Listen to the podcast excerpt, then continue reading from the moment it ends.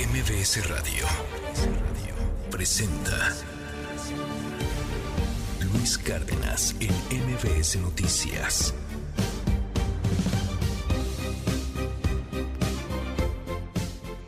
Seis de la mañana con ocho minutos. Muy, pero muy buenos días a toditita la República Mexicana. ¿Cómo está? Oiga, no sabe el gustazo, el privilegio que es estar un ratito con usted cada mañana. Estoy escuchando, estamos escuchando esta, esta rola que nos recuerda uno de los incidentes más raros que le han pasado a la aviación. El vuelo de Malaysia Airlines, que desaparecía un día como hoy en el 2015. Literalmente desaparecía. Se confirmaba oficialmente la, la declaración de vuelo, de, de desaparición, pues, pero fue un rollo, o sea, porque nunca lo encontraron bien a bien, encontraron pedacitos, eh, hacia dónde se desvió, si se fue hacia el norte o hacia el sur, eh, si, si tuvo que ver con un secuestro terrorista o, o no, realmente pudo haber sido un piloto que estaba ahí eh, deprimido y, y que pues llevó a la tripulación a perderse. O sea, a la fecha sigue siendo un gran misterio lo que sucedió con este vuelo. Hay de hecho algunos documentales sobre el tema muy interesantes que se plantean, pues, en dónde quedó, ¿no? 6 con 9. Bienvenidos, esto es MBS Noticias. Comenzamos. Nadie quiere decir tenemos un problemón. Y el problemón es que está habiendo de alguna manera incidencia importante del crimen organizado en las elecciones. Amanecí en la laguna de los siete colores, Bacalar, Quintana Roo. Miren los vatos, la belleza. Aquí va a haber una estación de tren Maya. Pues claro que no, claro que no es el camino. El tema es, pues obviamente evitar que entre el fentanilo a México. Él tiene maneras de hacerlo a través de las aduanas. Aquí es distinto, se riega desde abajo la economía, alcanza para muchos más y para los que menos tienen y así pues obviamente la economía se potencia, por eso hoy pues hay mayor inversión extranjera directa, ha disminuido la pobreza. Es increíble que los diputados en México sigan siendo levantaderos, que haya diputados para que en tres años solamente les dé para presentar tres iniciativas. Nosotros presentamos 180 propuestas.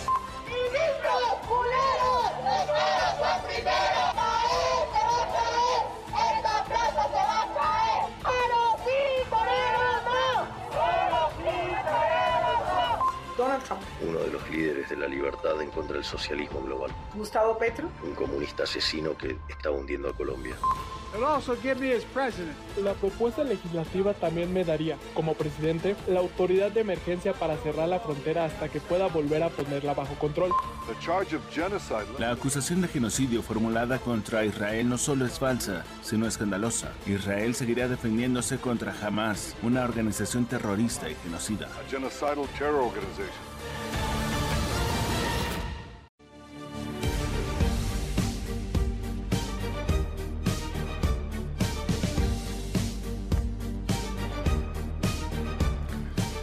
Las 6 de la mañana con 12 minutos. Bienvenidos a este espacio. Ya es 29 de enero, lunes 29 de enero, el año 2024. Y tenemos harta información, pero como confeti para aventar para arriba. Programazo el día de hoy. Vamos a platicar, bueno, pues al ratito de politiquería y de todo lo que está sucediendo con esta filtración de datos de la presidencia. Carajo. No, no puede ser. Paguen el antivirus, caray.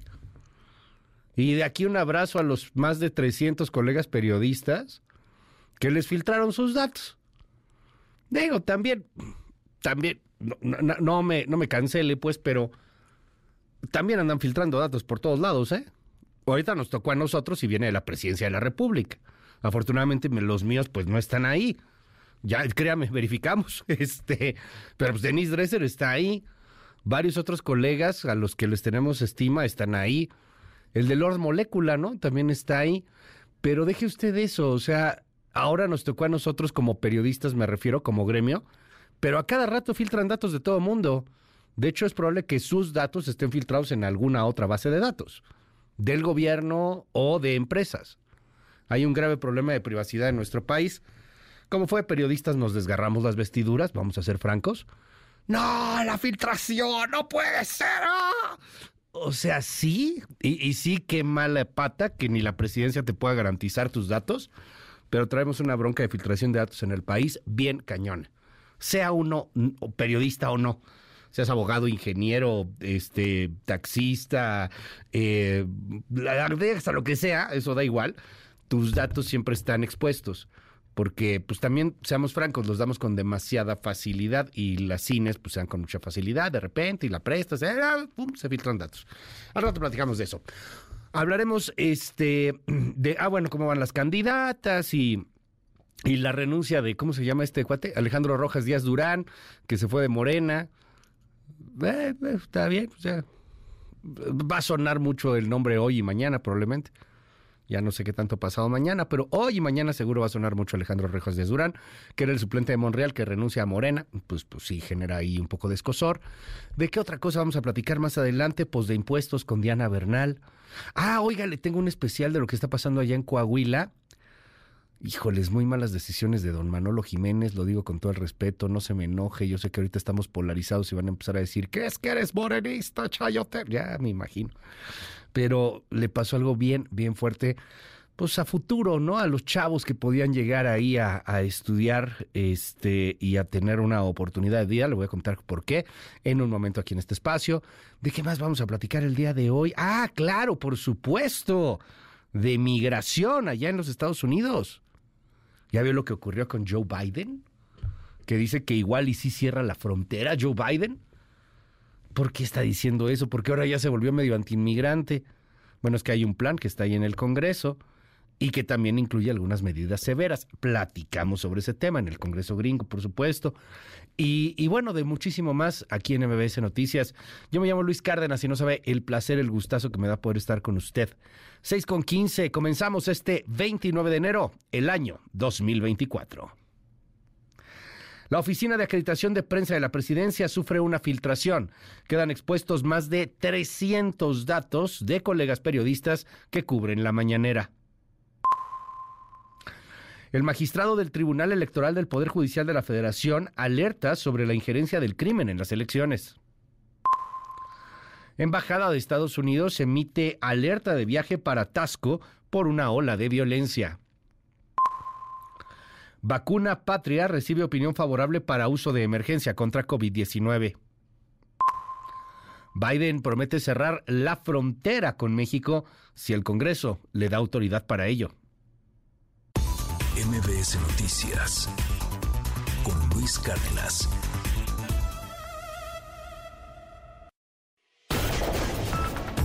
Clima. MBS Noticias.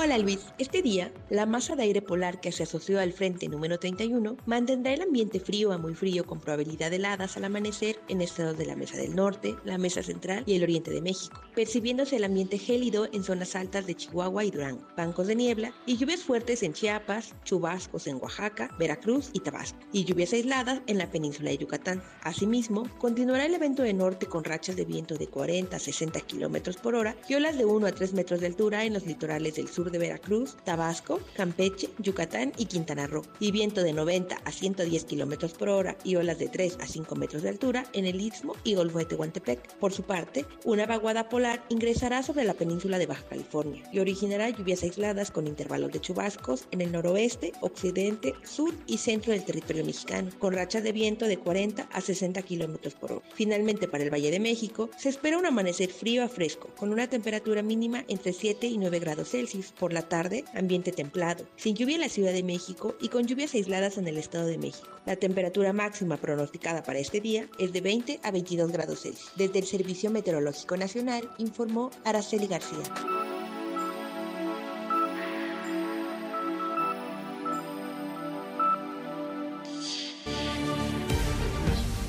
6 de la mañana con 18. Gracias al Servicio Meteorológico Nacional por darnos este reporte de clima. Cuídese mucho, los fríos andan bien intensos.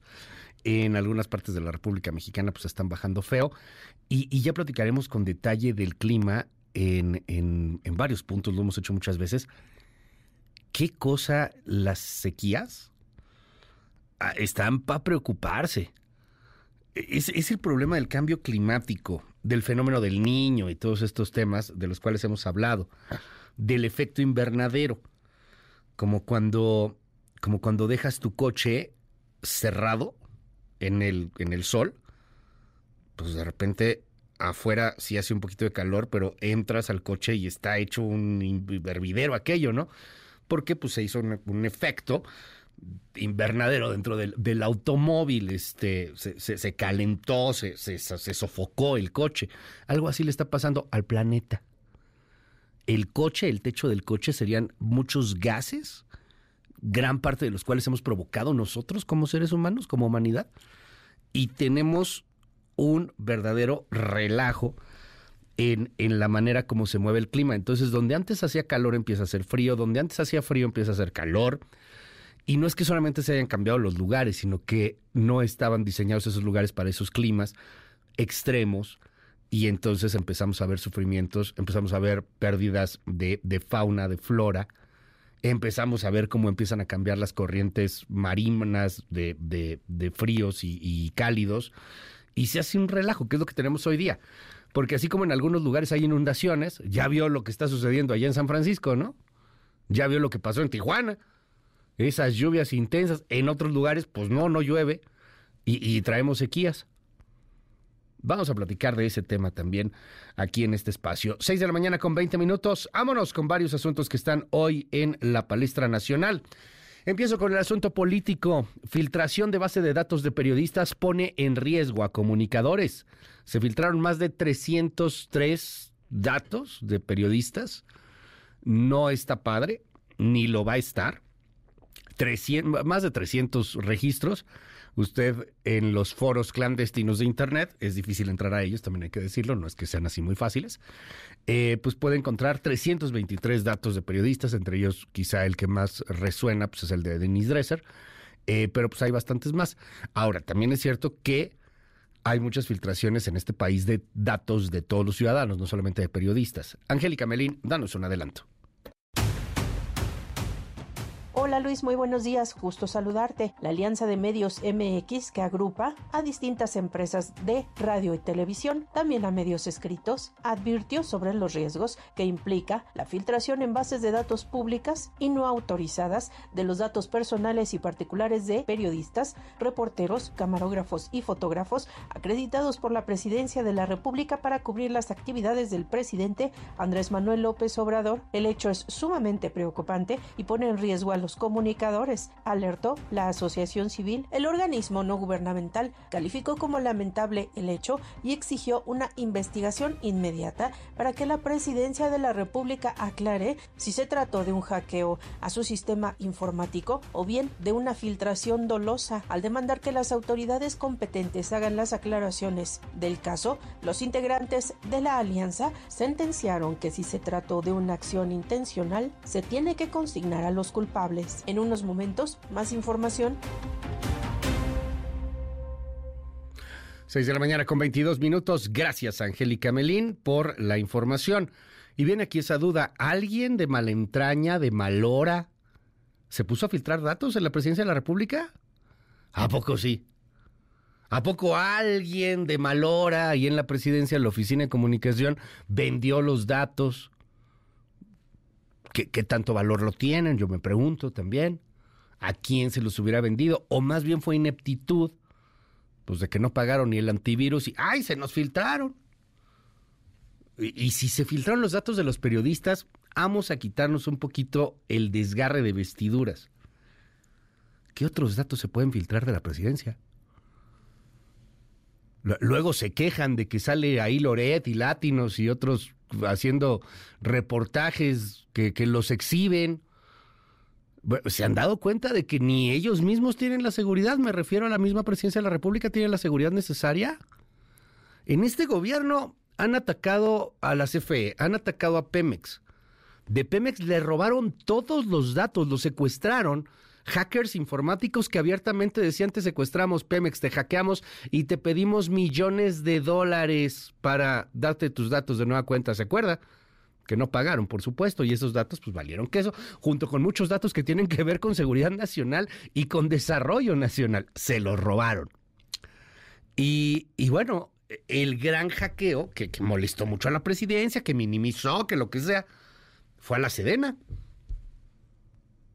Hackearon a la Sedena. Guacamaya Leaks. Y de ahí brotó una brutalidad de información.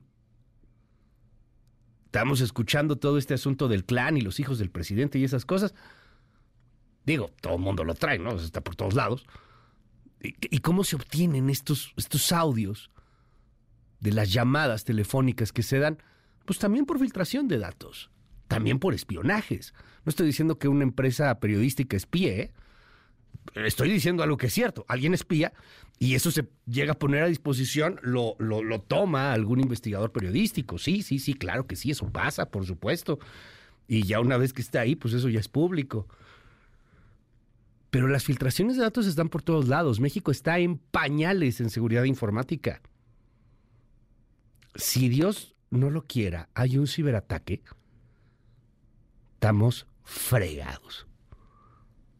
deje usted que ahora eh, la credencial de lector de Lord Molecula y de Nis Dresser estén disponibles en la red, caray. Eso da igual. Ni modo, qué triste, qué mal. Sí, sí, sí. No, el problema es la ciberseguridad que existe en este país, que es de pepino, de cacahuate, de nada, y que nos puede poner en un riesgo a todos. Que, puede determinar ahí un grave problema de seguridad nacional. El asunto de ciberseguridad es donde realmente creo que debería estar la discusión. Pero bueno, claro, se va un poquito más por la politiquería. Hablando de politiquería, la tía Tatis, pues ¿qué no iba a ser vocera de Claudia Sheinbaum? Bueno, es que a lo mejor ya no es tan vocera de Claudia Sheinbaum y dice que sí se lanza a la alcaldía de Monterrey. Es una gran vocera de Claudia Sheinbaum. O sea, pero no puede estar en las dos cosas, estamos de acuerdo. O sea, si va a ser candidata a ser alcalde de Monterrey, en Monterrey está peleada. Monterrey tendría que pelear la tía Tatis contra Mariana Rodríguez, que va ahorita arriba en las encuestas. Y, probablemente contra Adrián de la Garza, dicen que a lo mejor es el que se lanza del PRI o algo por el estilo. O sea, fácil no la tiene la tía Tati si es que va a ser ella candidata a la alcaldía de Monterrey. Entonces, pues por lo tanto, no podría ser también vocera de Claudia Sheinbaum, o no, si podría, no sé. Pero pues interesante porque este fin de semana también se movió mucho el tema de que a lo mejor viene otra candidata fuerte para la alcaldía de Monterrey, sería Tatiana Cloutier. Judith Medrano, cuéntanos, danos un adelanto. ¿Qué tal Luis? Te saludo con gusto. La ex secretaria de Economía Tatiana Cloutier Carrillo no descartó que pueda ser una de las cartas de su partido Morena para que sea candidata a la alcaldía de Monterrey. En entrevista con MBS Noticias dijo que esa decisión está aún en el aire porque es necesario dialogar con su familia y saber también qué dice la ciudadanía. Comentó que ella, al igual que Mariana Rodríguez, la precandidata de Movimiento Ciudadano a la alcaldía regia, tiene que credencial de elector con domicilio de la capital del estado, pero no habita ahí. Pero toda esta información, Luis, te la presento más adelante. Que ya con la credencial, pues ya se armó, ¿no? En teoría, tampoco habita ahí Mariana Rodríguez, la esposa de Samuel García, la, la fosfonobleza mexicana, tampoco habita en Monterrey, Mariana pero pues va a ser candidata, está validada, tiene la INE de, ahí de Monterrey, entonces está bien. A ver qué pasa, se va a poner bueno el tema de la elección en Monterrey y también pues uno se podría pensar quién queda de vocero o de vocería o de las vocerías principales eh, ahí con, con Claudia Sheinbaum. Porque Gerardo Fernández Noroña tampoco creo que pueda ser el vocero de la campaña, uno, porque sería desastroso, y dos, porque ahora es el representante del INE, del Partido del Trabajo. Y, eso hace que las sesiones del INE, que por lo regular era de un sopor insufrible, se vuelvan bien divertidas. Porque tiene usted a Guadalupe Acosta Naranjo, que, que, la verdad de repente saca cada puntada divertida, muy confrontativa, y tiene a Gerardo Fernández Noroña, ¿no? Que pues también impresentables los dos dirían de cada bando Entonces va a poner bueno el debate. A mí, a mí sí se me antoja escuchar ese debate entre Acosta Naranjo y, Gerardo Fernández Noroña. Va a estar, va a estar muy impresentable, muy poco solemne para esas sesiones soporíficas que son en el INE, pero pues va a ser muy rico para la carnita mediática. A ver cómo se pone la cosa por ahí. Ya estaremos platicando sobre ese tema. Oiga, este, en otros asuntos, ya llegó la vacuna patria ya, ya sé que no hay pandemia, ¿no? Pero este. O sea, todavía es endémica la enfermedad. Cada mes vamos a, digo, cada año vamos a tener que ponernos una vacuna, es lo más probable. Todavía no se ponen de acuerdo los médicos al respecto. Pero pues ya llegó la vacuna patria, ya, ya está aquí. Sí, se tardó, tardó un poquito. Pero que no salió tan mal. ¿Está escuchando a Alejandro Macías? Y dice, pues miren, o sea, el origen es veterinario, de hecho, en donde tenemos un gran avance nosotros aquí en México. Y, está bien, hombre, o sea, pues somos animales también. No, es que nos estén poniendo vacunas de, animales, de, de, caballos o de perros o de gatos. No, no, no, pero de ahí viene el origen de la investigación de Patria. Está interesante ahí este el, el, pico proteico y todas estas cosas ahí que, que hace la vacuna, este, eh, puede permitirnos desarrollar nuevo. Ahora sí que qué bueno que llegó. Qué bueno que está la opción, se puede producir masivamente. Llegó tarde, sí, pues tardísimo. Pero ya llegó. Cuéntanos con la información de Manuel Hernández, Erika Flores. Luis, buenos días. El Comité de Moléculas Nuevas de la Comisión Federal para la Protección contra Riesgos Sanitarios aprobó por unanimidad el ingreso de la solicitud de la empresa Avimex SADCB para el uso de emergencia de la vacuna Patria contra COVID-19. Expertos coinciden en que es una vacuna segura, los protocolos de desarrollo son los adecuados y que sus condiciones de vida y aplicación coadyuvan a que se pueda inocular en zonas remotas. Más adelante, los detalles. 6 de la mañana con 30 minutos. Vámonos a temas internacionales. Primero, la Corte Internacional ordena a Israel evitar el genocidio en Gaza. No es menor lo que acaba de suceder. El máximo tribunal de las Naciones Unidas emitió una serie de órdenes a Israel para proteger a los palestinos en Gaza y evitar lo que dicen es un genocidio. La decisión fue con respecto a la acusación de Sudáfrica de que Israel comete genocidio contra los palestinos. Israel refuta la acusación, dice que esto es legítima defensa. Bueno, pues hay una serie de órdenes que tienen que ver con el cuidado de la población civil.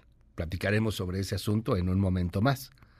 Por cierto, Netanyahu le responde brutalmente a la Corte Penal Internacional y dice vamos a mantener nuestra ofensiva. Escuche usted a Benjamin Netanyahu.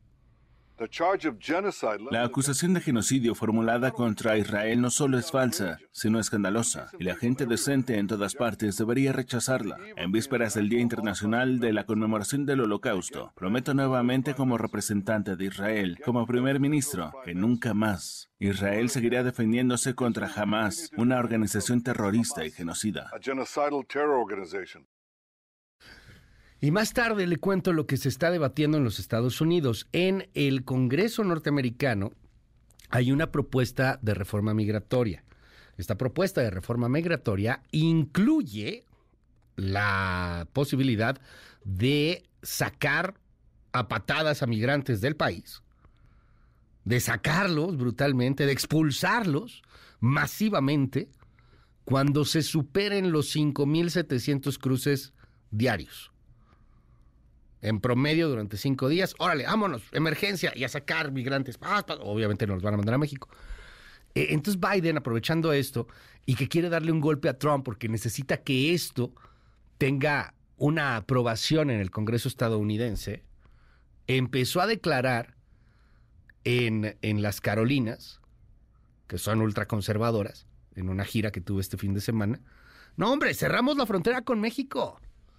Y es cierto, sí pueden cerrar la frontera con México si pasa esto, si se aprueba la ley, pero esa ley Trump no quiere aprobarla porque dice, a ver, aquí el único que se agarra de piñata a México y a los migrantes soy yo.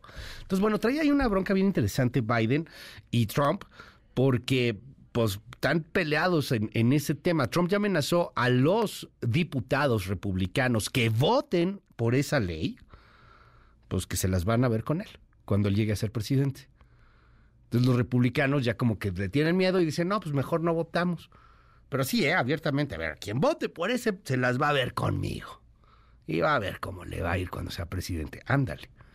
Y por cierto, Trump perdió este fin de semana el juicio que tenía contra la eh, este, periodista que lo había acusado de abuso sexual, Jan Carroll.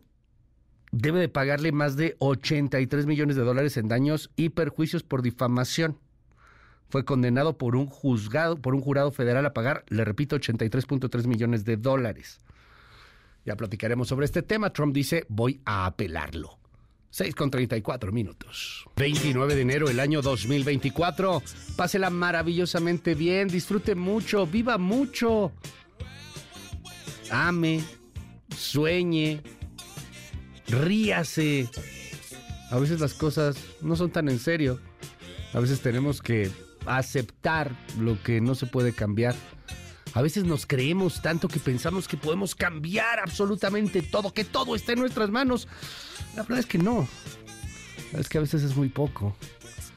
Y, lo que se puede cambiar es mejor aceptarlo, verlo, trabajarlo y saber pues que todos tenemos de alguna u otra manera nuestros límites y nuestros alcances, que podemos irlo superando, clara vez, sí, por supuesto sonríe. De eso se trata la vida, hombre. 6 con 35, yo soy Luis Cárdenas, esto es MBS Noticias, que dicen los titulares del mundo. Primeras planas. El Universal. Se duplica Huachicol en sexenio de AMLO. De diciembre de 2018 al iniciar este gobierno hasta octubre de 2023 se han registrado 62.441 tomas clandestinas en los ductos de Pemex. Milenio. Para rendir más, los trabajadores recurren a las metanfetaminas. Se dispara en un año consumo entre choferes, pescadores, empleados de maquilas y otros sectores. Comisión Nacional de Salud Mental. Reforma. Lanza CFE sin licitar proyectos estratégicos. Adjudican directamente más de 10 mil millones de dólares. Alertan expertos de la opacidad y falta de reportes sobre las finanzas. Excelsior. Consejeros electorales se dan regalazo. Compensación por comicios. Los integrantes del Consejo General del INE recibirán 525 mil pesos por alta carga laboral. Es la primera vez que aprueban el bono para los altos mandos del instituto. Animal político. Corridas de toros regresan a la Ciudad de México entre protestas por la defensa de los derechos animales. La jornada.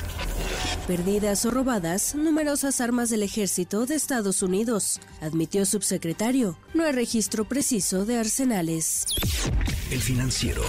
Marcan récord las exportaciones mexicanas en 2023. Superan ventas externas los 593 mil millones de dólares, con crecimiento de 2.6% anual. El economista. Las exportaciones crecieron menos que la economía durante el 2023. Es uno de los motores y no funcionó al 100%. Reporte Índigo.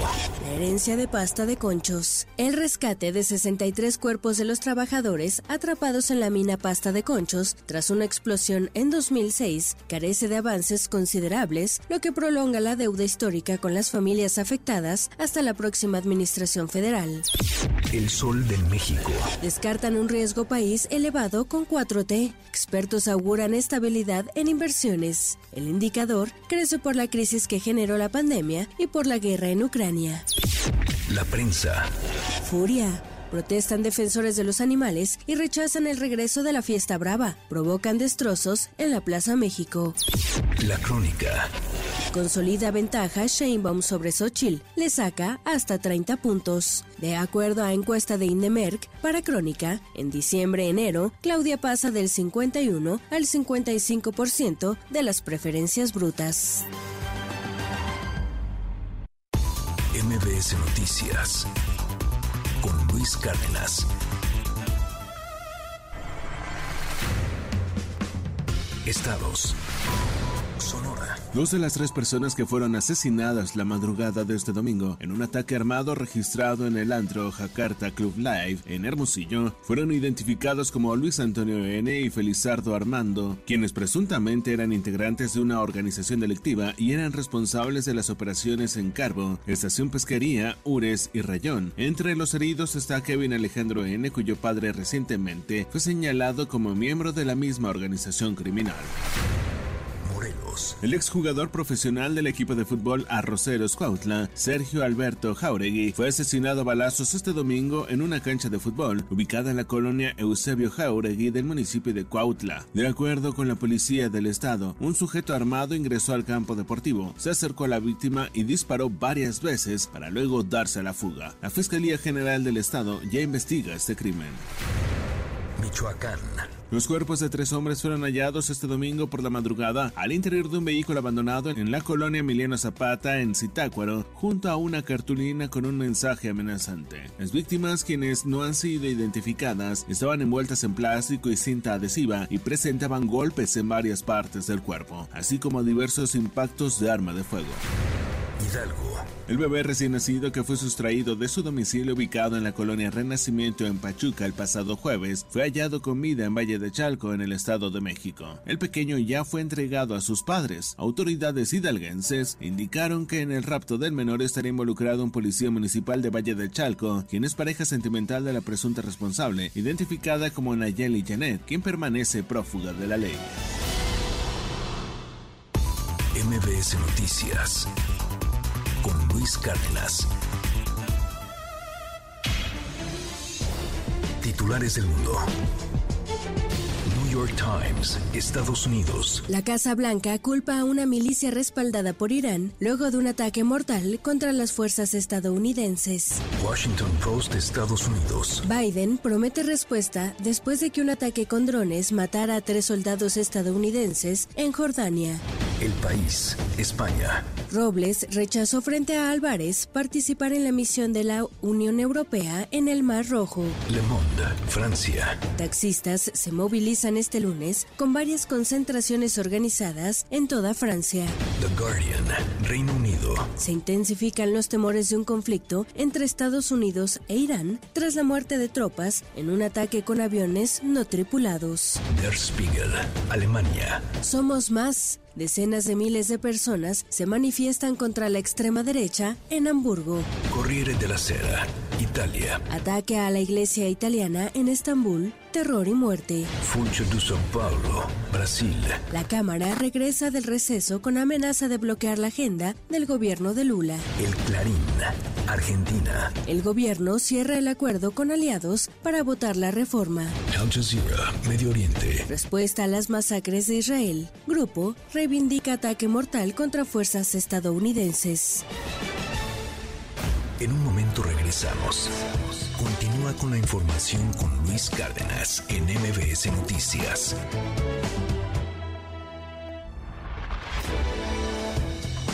Ya estamos de regreso. MBS Noticias con Luis Cárdenas. Continuamos.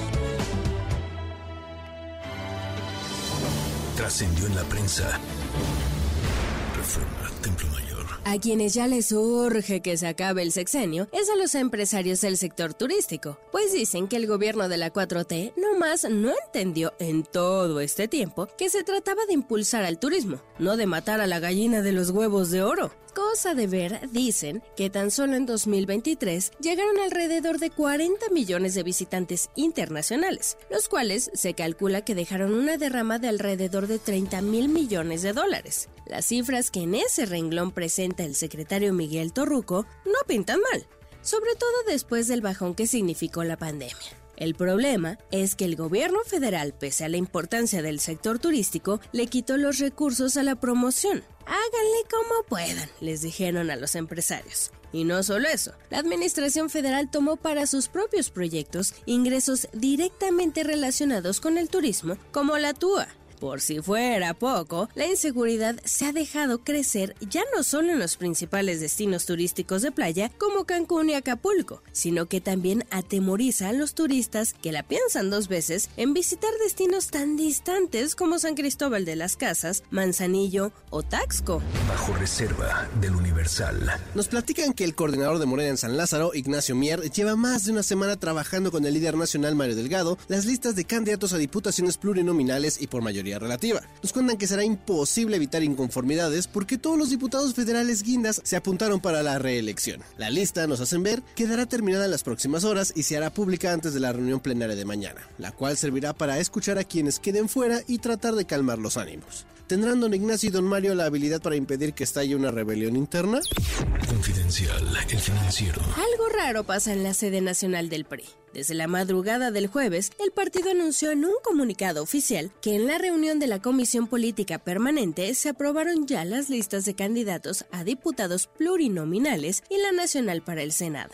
Los propios elegidos difundieron en redes sociales los listados para las cinco circunscripciones federales pero el CEN del tricolor no ha hecho públicas formalmente tales listas y en la Secretaría de Comunicación no saben la razón, aunque suponen que es porque aún habrá ajustes. Trascendió de milenio. Que más de un funcionario de la 4T alzó la ceja ante el comunicado de la Casa Blanca del fin de semana, en el que sostiene que sí cerrará la frontera con México si se rebasan los 5.000 cruces diarios de indocumentados durante una semana continua. De acuerdo con la propuesta que el gobierno de Joe Biden negocia con los republicanos en el Senado de ese país para liberar la ayuda multimillonaria a Ucrania e Israel. La sorpresa viene porque uno de los acuerdos en la reunión de alto nivel en Palacio Nacional en diciembre pasado fue precisamente no afectar el comercio bilateral, tomando como pretexto el tema de la migración. Rosones de la razón. Con la novedad de que sigue la operación refuerzo de los partidos políticos en el INE, con lo que ahora el PAN ha sumado a los debates en la llamada herradura de la democracia a Germán Martínez. Apenas este fin de semana dimos cuenta que el PT había hecho lo propio al incorporar a Gerardo Fernández Noroña luego de que el PRD alineara a Guadalupe Acosta Naranjo. El PRI tampoco se quedó atrás y ante la cuestionada representación que tenía, el refuerzo ha sido Rubén Moreira. En tanto, del lado de Morena, seguirán Sergio Gutiérrez Luna y Mario Yargo, que son los que llevan el control de los temas jurídico-electorales del partido Guinda. Del instituto político del que no se ha registrado movimiento alguno en ese tema es precisamente de Movimiento Ciudadano, que se mantiene con los mismos representantes. Ahí el dato. Pepe Grillo, de Crónica. El gobernador Samuel García no ha querido tocar ni con el pétalo de una rosa al gobierno federal. Esto obedece a que el gobernador de Nuevo León tiene en el presidente López Obrador a su mejor aliado en su batalla personal contra el PRIAN. De modo que tuvo que costarle mucho trabajo demandar al gobierno federal el cierre de la refinería de Cadereyta por contaminante. Desde hace años, diversos colectivos ambientalistas tienen la mira puesta en esa planta de Pemex, a la que se acusa de la mala calidad del aire de la capital del estado. La gente salió a protestar a las calles al grito de fuera Pemex, de modo que el gobernador ya no pudo quedarse callado más tiempo. Por lo avanzado del sexenio, una operación como desmantelar y reubicar la refinería le correspondería a la siguiente administración. El presidente, para no confrontarse con Samuel, puede decir que arrancarán los estudios, pero cualquier acción concreta corresponderá a la siguiente administración. En un momento regresamos. Continúa con la información con Luis Cárdenas en MBS Noticias.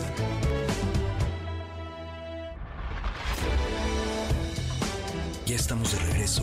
MBS Noticias con Luis Cárdenas. Continuamos. En MBS, noticias que ponen de buenas. El primer cargamento de este año de la vacuna Abdala llegó a México para reforzar la campaña nacional de vacunación invernal 2023-2024. Se trata de 2.851.200 dosis del biológico cubano contra COVID-19, las cuales llegaron a la base aérea militar número uno en Santa Lucía, Estado de México. En un comunicado, la Secretaría de Salud recordó que este embarque de Abdala es el primero del año que nuestro país recibe. El Instituto Mexicano del Seguro Social impulsa el uso de trasplantes de célula madre, procedimiento que permite ampliar las opciones de tratamiento en beneficio de pacientes pediátricos con cánceres hematológicos como leucemia, linfoma, mieloma, tumores sólidos, así como en trastornos de la sangre. En 2023 se llevaron a cabo 155 de estos procedimientos, de los cuales 146 se realizaron en pacientes de entre 1 y 18 años de edad. Del 30 de enero al 4 de febrero se llevará a cabo la trigésima Feria del Tamal en el Museo Nacional de Culturas Populares. Ahí se presentarán alrededor de 50 expositores mexicanos provenientes de Chiapas, Ciudad de México, Guerrero, Michoacán, Oaxaca, Puebla, Estado de México, Tabasco, Tamaulipas, Veracruz y Yucatán, así como invitados latinoamericanos de Colombia, El Salvador, Honduras, Guatemala y Venezuela, con una amplia variedad de tamales. Para acompañar sus alimentos habrá champurrado, arroz con leche, pozol, chilate, entre otras bebidas tradicionales. El horario será de 11 a 20 horas con entrada libre al público.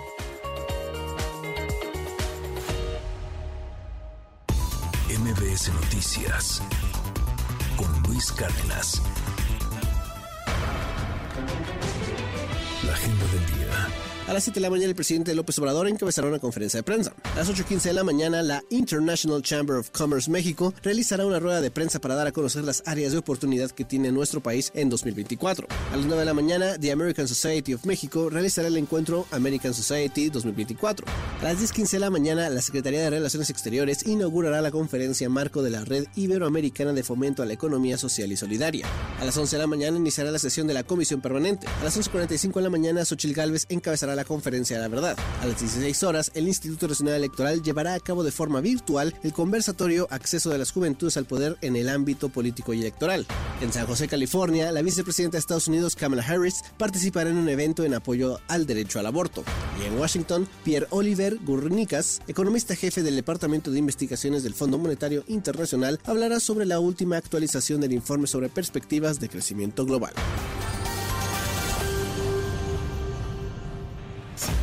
Ya estamos de regreso. MBS Noticias con Luis Cárdenas. Continuamos.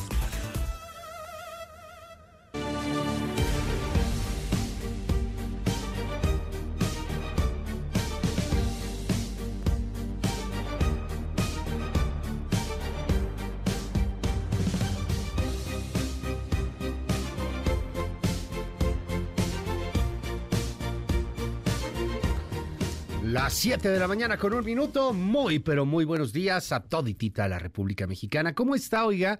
No sabe el gusto y el privilegio que es para mí estar con usted un ratito cada mañana. Gracias por esta increíble oportunidad.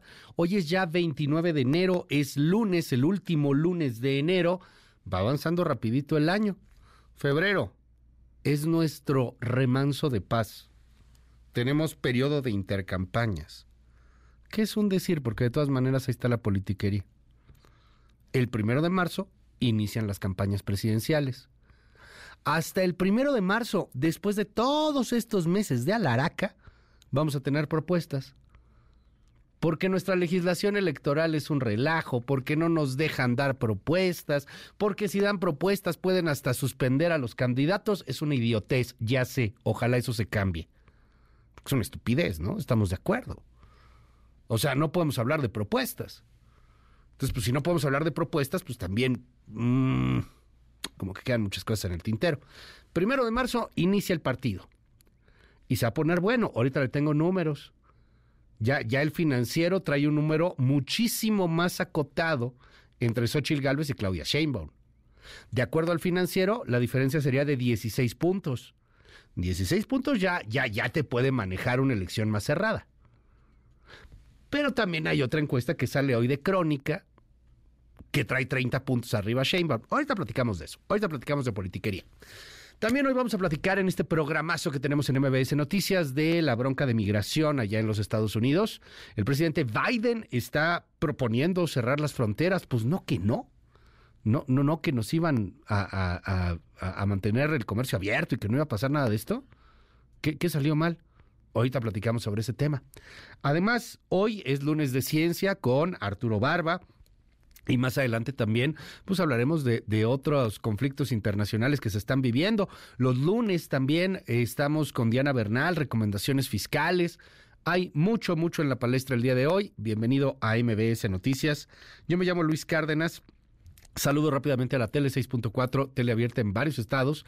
Hola también a la forma millennial, mbsnoticias.com. Estamos en todos lados.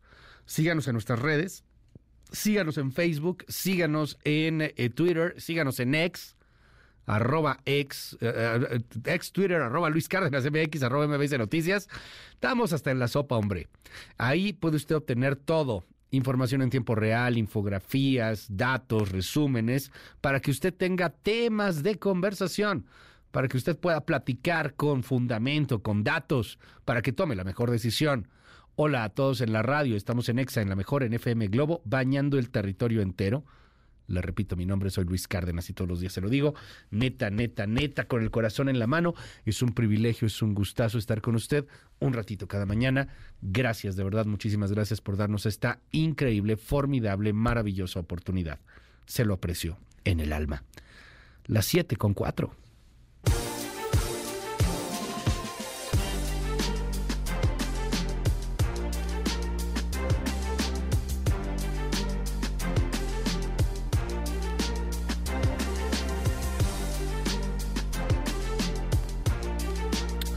Son las 7 con 5 minutos. Vámonos con varios temas que están en la mesa en este 29 de enero, el año 2024. Magistrado del Tribunal Electoral del Poder Judicial de la Federación alerta sobre la injerencia del crimen en las elecciones. Le estoy hablando de Felipe de la Mata. Reconoció que el narco, el crimen organizado, desde hace tiempo incide en las elecciones, principalmente para gubernaturas. Este fenómeno se presentará en la elección del 24.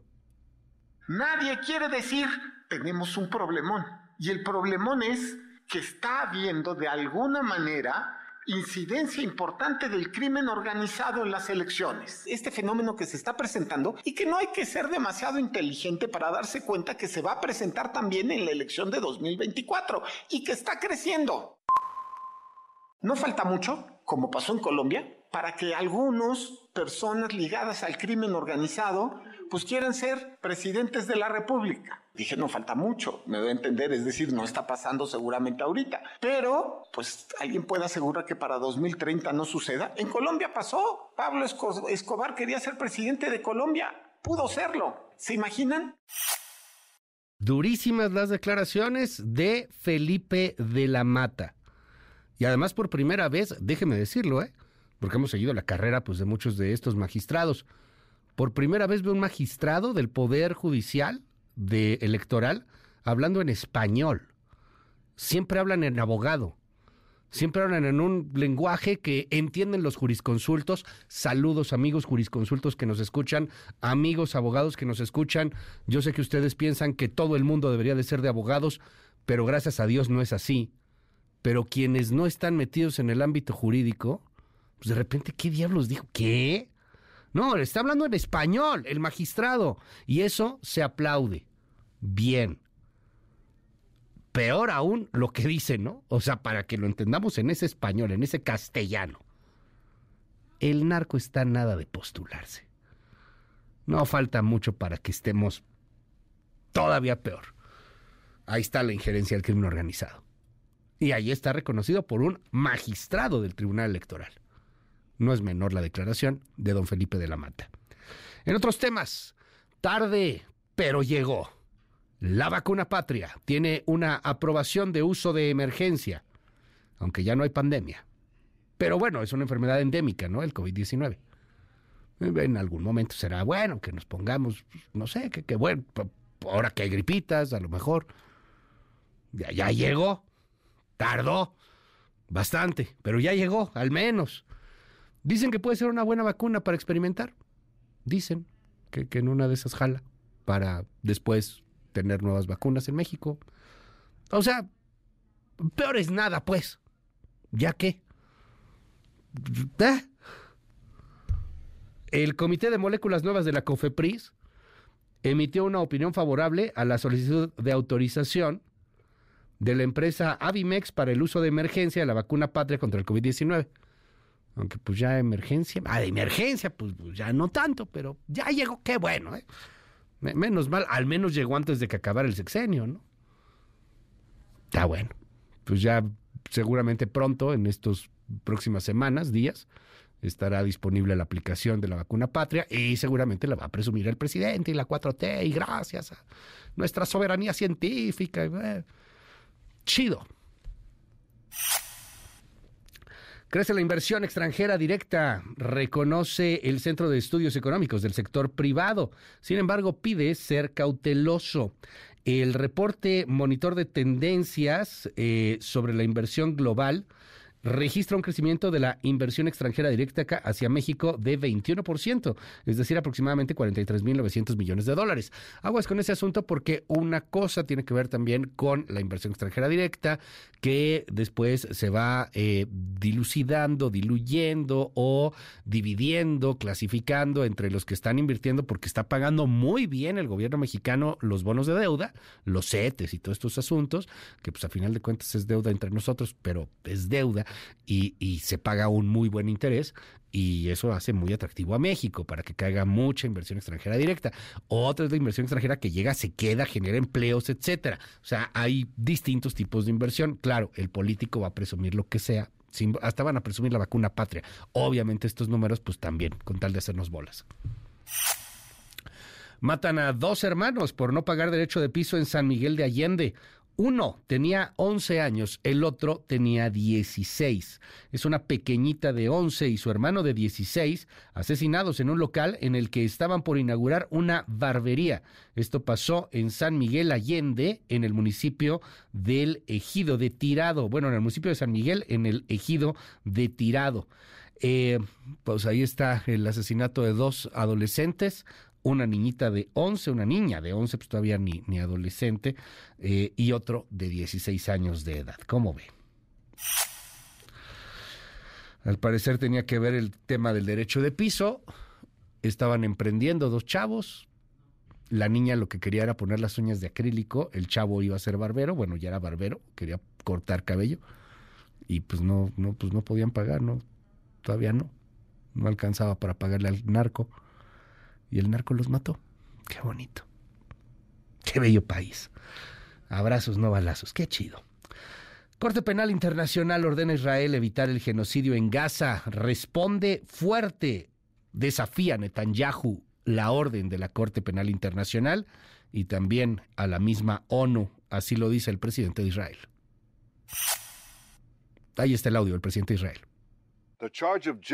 La acusación de genocidio formulada contra Israel no solo es falsa, sino escandalosa, y la gente decente en todas partes debería rechazarla. En vísperas del Día Internacional de la Conmemoración del Holocausto, prometo nuevamente como representante de Israel, como primer ministro, que nunca más Israel seguirá defendiéndose contra Hamas, una organización terrorista y genocida. MBS Noticias con Luis Cárdenas.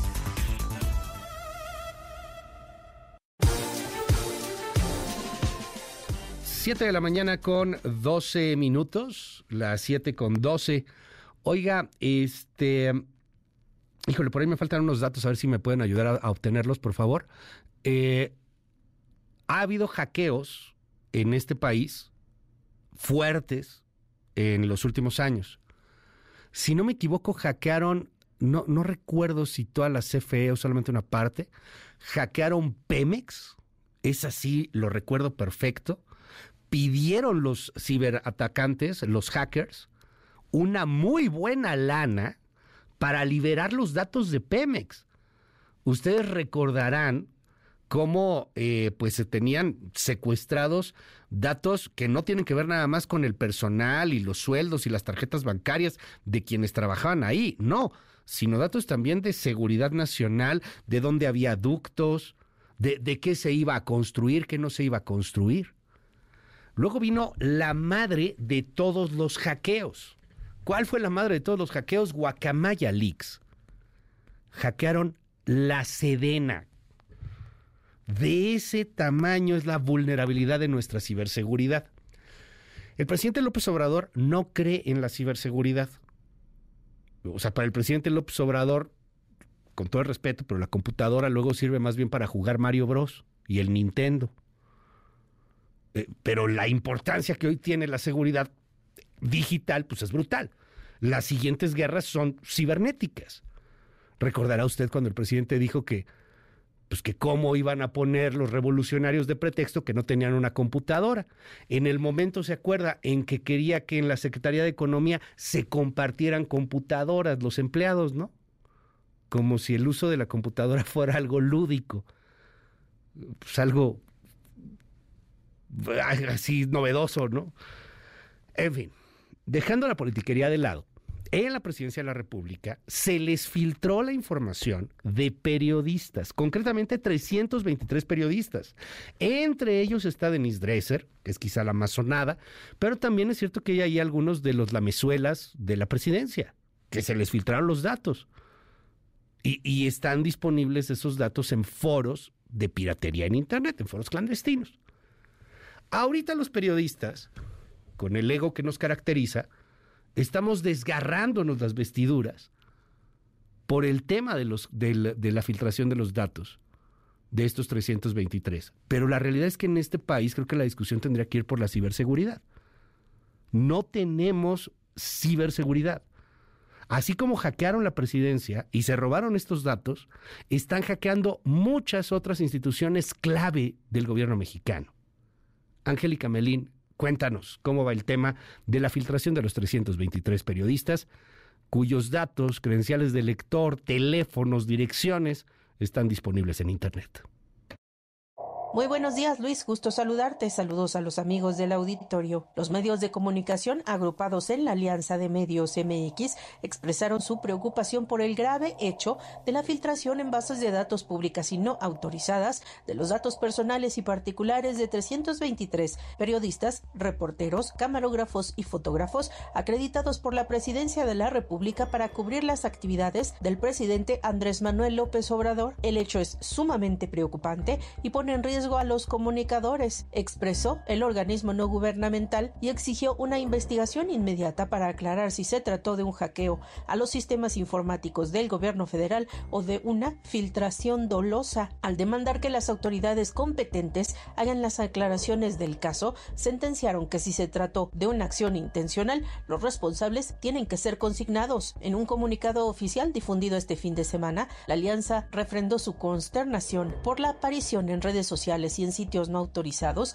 de las bases de datos de la presidencia referente a los periodistas acreditados oficialmente para cubrir las actividades del primer mandatario. Expresó su consternación por la gravedad de la exhibición pública de fotografías, identificaciones oficiales, pasaportes, teléfonos, correos electrónicos, nombres completos, direcciones, claves únicas de registro de población y demás identificaciones de la prensa nacional e internacional autorizada por el gobierno federal. Los periodistas cuyos datos se expusieron públicamente están en riesgo de sufrir ataques físicos y afectaciones a su dignidad, indicó la asociación, subrayó la gravedad del hecho en el marco de la crítica situación que viven los periodistas en México, considerado uno de los países más peligrosos para ejercer esa profesión Atravesamos un delicado momento de inseguridad pública, lo que representa una doble alerta para nuestro gremio, sentenció la Alianza de Medios. Es el reporte. Buenos días. Gracias, querida Angélica Melín. A ver, mire, ahí le va, ya tengo aquí los datos. 2019, el ataque a petróleos mexicanos. Fue un ransomware del grupo Doppelpaymer. Pidieron 5 millones de dólares y secuestraron todo Pemex y no lo pagaron, obviamente. Bueno, hay quien dice que a lo mejor sí se pagó porque había algunos datos que se necesitaban, pero pues nunca lo hicieron público, ¿no?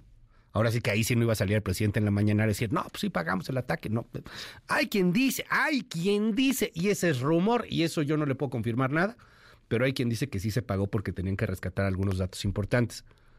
Pero esto pasó a 2019, empezamos el sexenio así. Y luego, en el 2020 hubo muchos ataques coordinados. En el 23 de febrero del 2020 Secretaría de Economía, ataque cibernético. Y pararon la Secretaría de Economía, ¿se acuerda?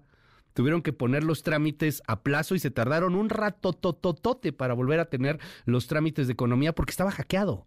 Habían tomado las instalaciones.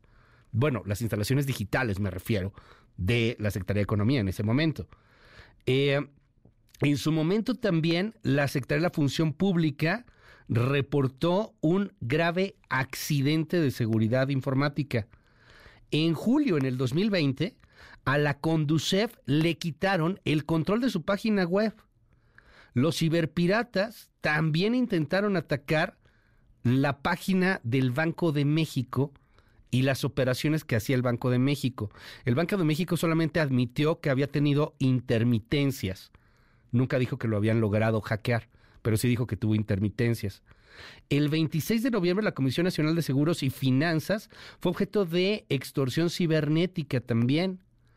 Eh, y luego en el 2021 vinieron también varios ataques, varios a la presidencia de la República. ¿eh? Por, hubo en total 78.6 millones de embestidas, es decir, de ataques coordinados. Se, escucha un número muy grande, pero bueno, son muchos ataques coordinados para tratar de robar información, como por ejemplo esta de los eh, periodistas.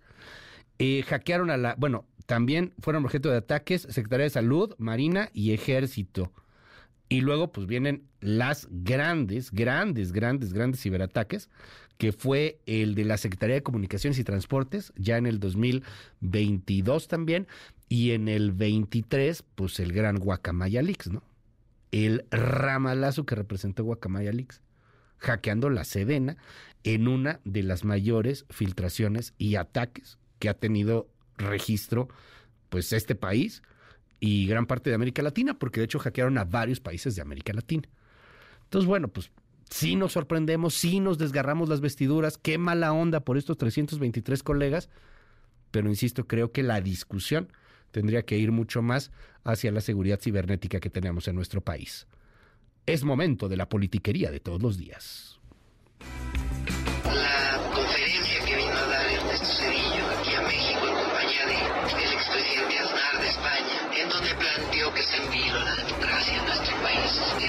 abusamente de ser y aumentó en casi 15 millones la pobreza, el llamado error de diciembre y además pues evidentemente las represiones que su contrario a las libertades y a la democracia colombiana. Claro que no está en vilo la democracia, todo lo contrario. Nosotros lo que queremos es fortalecer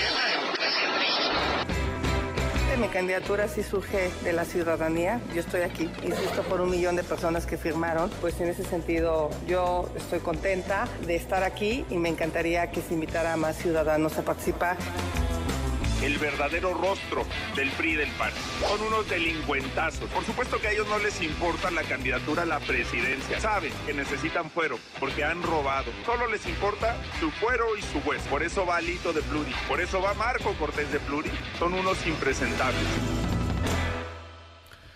7 con 21 minutos, vámonos a la politiquería de todos los días. A ver, empezamos con Xochil Gálvez, que durante este fin de semana rechazó esta propuesta del presidente López Obrador sobre prohibir el consumo del fentanilo. Dice Xochil Gálvez, por Dios, ese no es el camino, tenemos que hacer otra cosa, no, no podemos estar prohibiendo mucho menos el fentanilo para uso médico. Escuche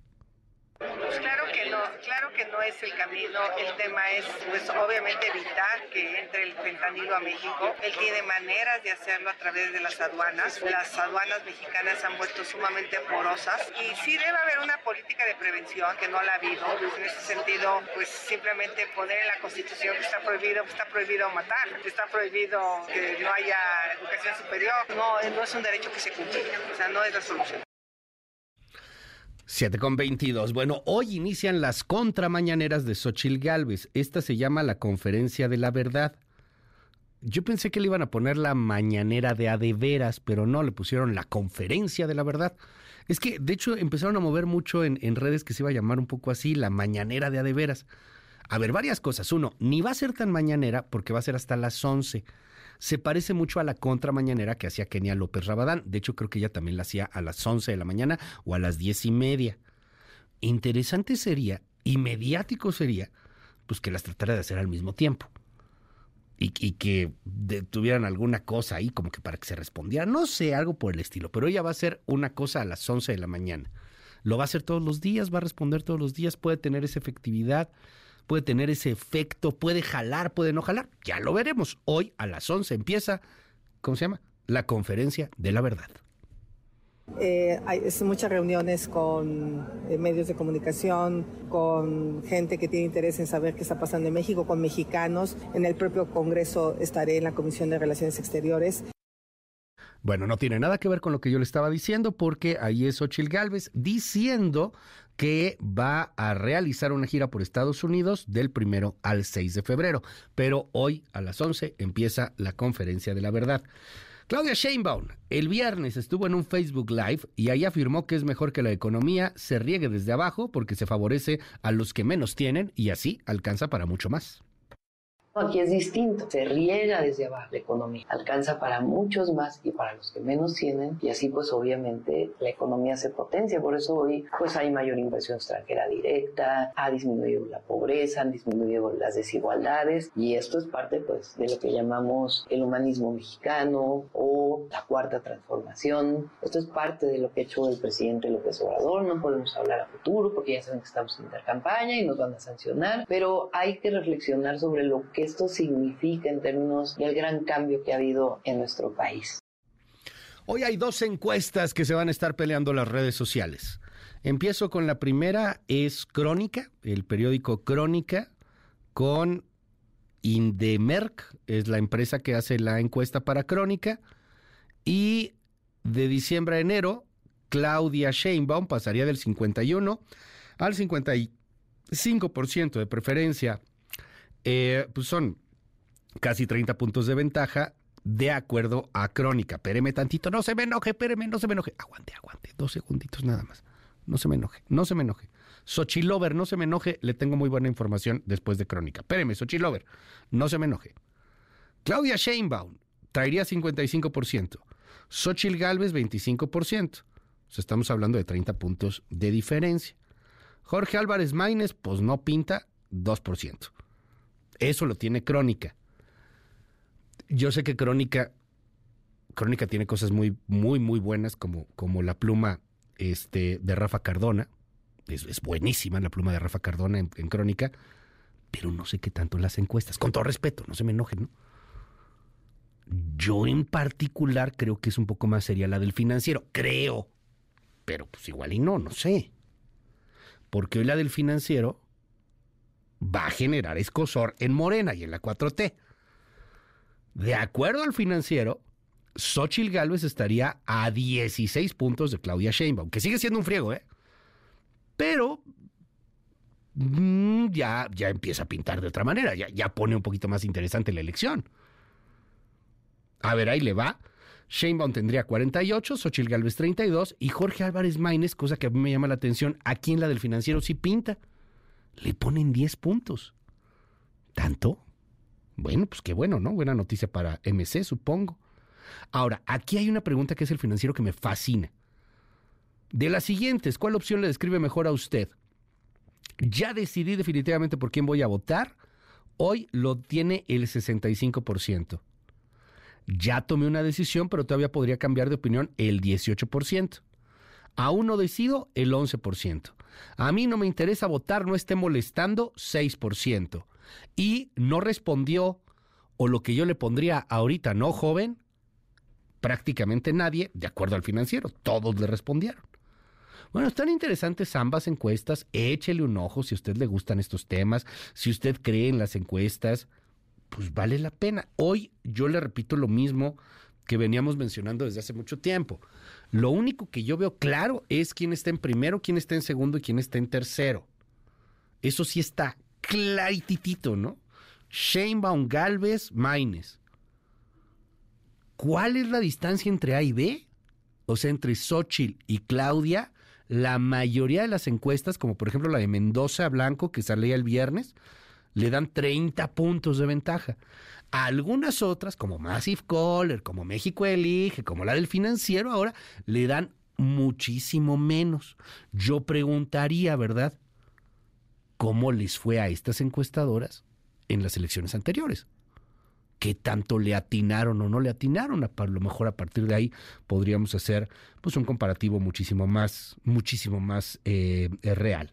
Eh, en fin, vámonos con otros temas. En los Estados Unidos, luego de sostener una reunión con integrantes del gabinete, perdóneme, este, el pasado 16 de enero, el presidente López Obrador eh, le respondió a Donald Trump, quien al ganar en las primeras republicanas de Iowa aseguró que sellaría la frontera con México. Así respondió en su momento, el 16 de enero, hace un par de, de semanas, el presidente a Trump. Escuche. Es parte de las campañas en Estados Unidos. Se expresan muchas cosas en las campañas para tratar de ganar votos. Sin embargo, no se pueden cerrar las fronteras entre México y Estados Unidos. No se puede cerrar la frontera porque es eh, fundamental la integración económica, social, es indispensable la buena vecindad. Imagínense cerrar la frontera un día, lo que significa de pérdida para las empresas estadounidenses y mexicanas, para las dos naciones, un día. Muchísimo, muchísimo, pero, pero de hecho ya la cerraron, ya la han cerrado. No toda, pero sí gran parte.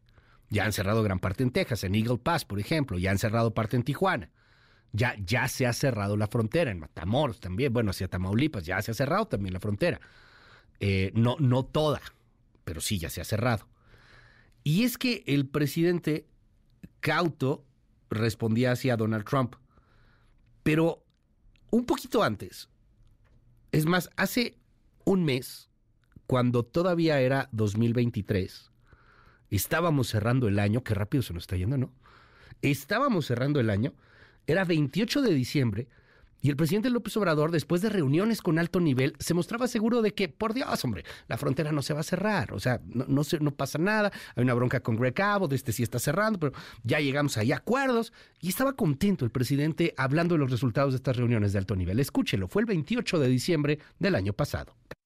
Hablamos del tema económico, de las inversiones en México, en la frontera. Ya somos los principales socios comerciales en el mundo, México y Estados Unidos. Ellos son nuestros principales socios y también nosotros en términos comerciales. Y cada vez hay más movimiento en la frontera, en los puentes, y por eso tenemos que estar atentos para que no se cierren los pasos. Se llegó a ese acuerdo, ya se están abriendo los pasos para el ferrocarril y los puentes fronterizos, normalizar la situación.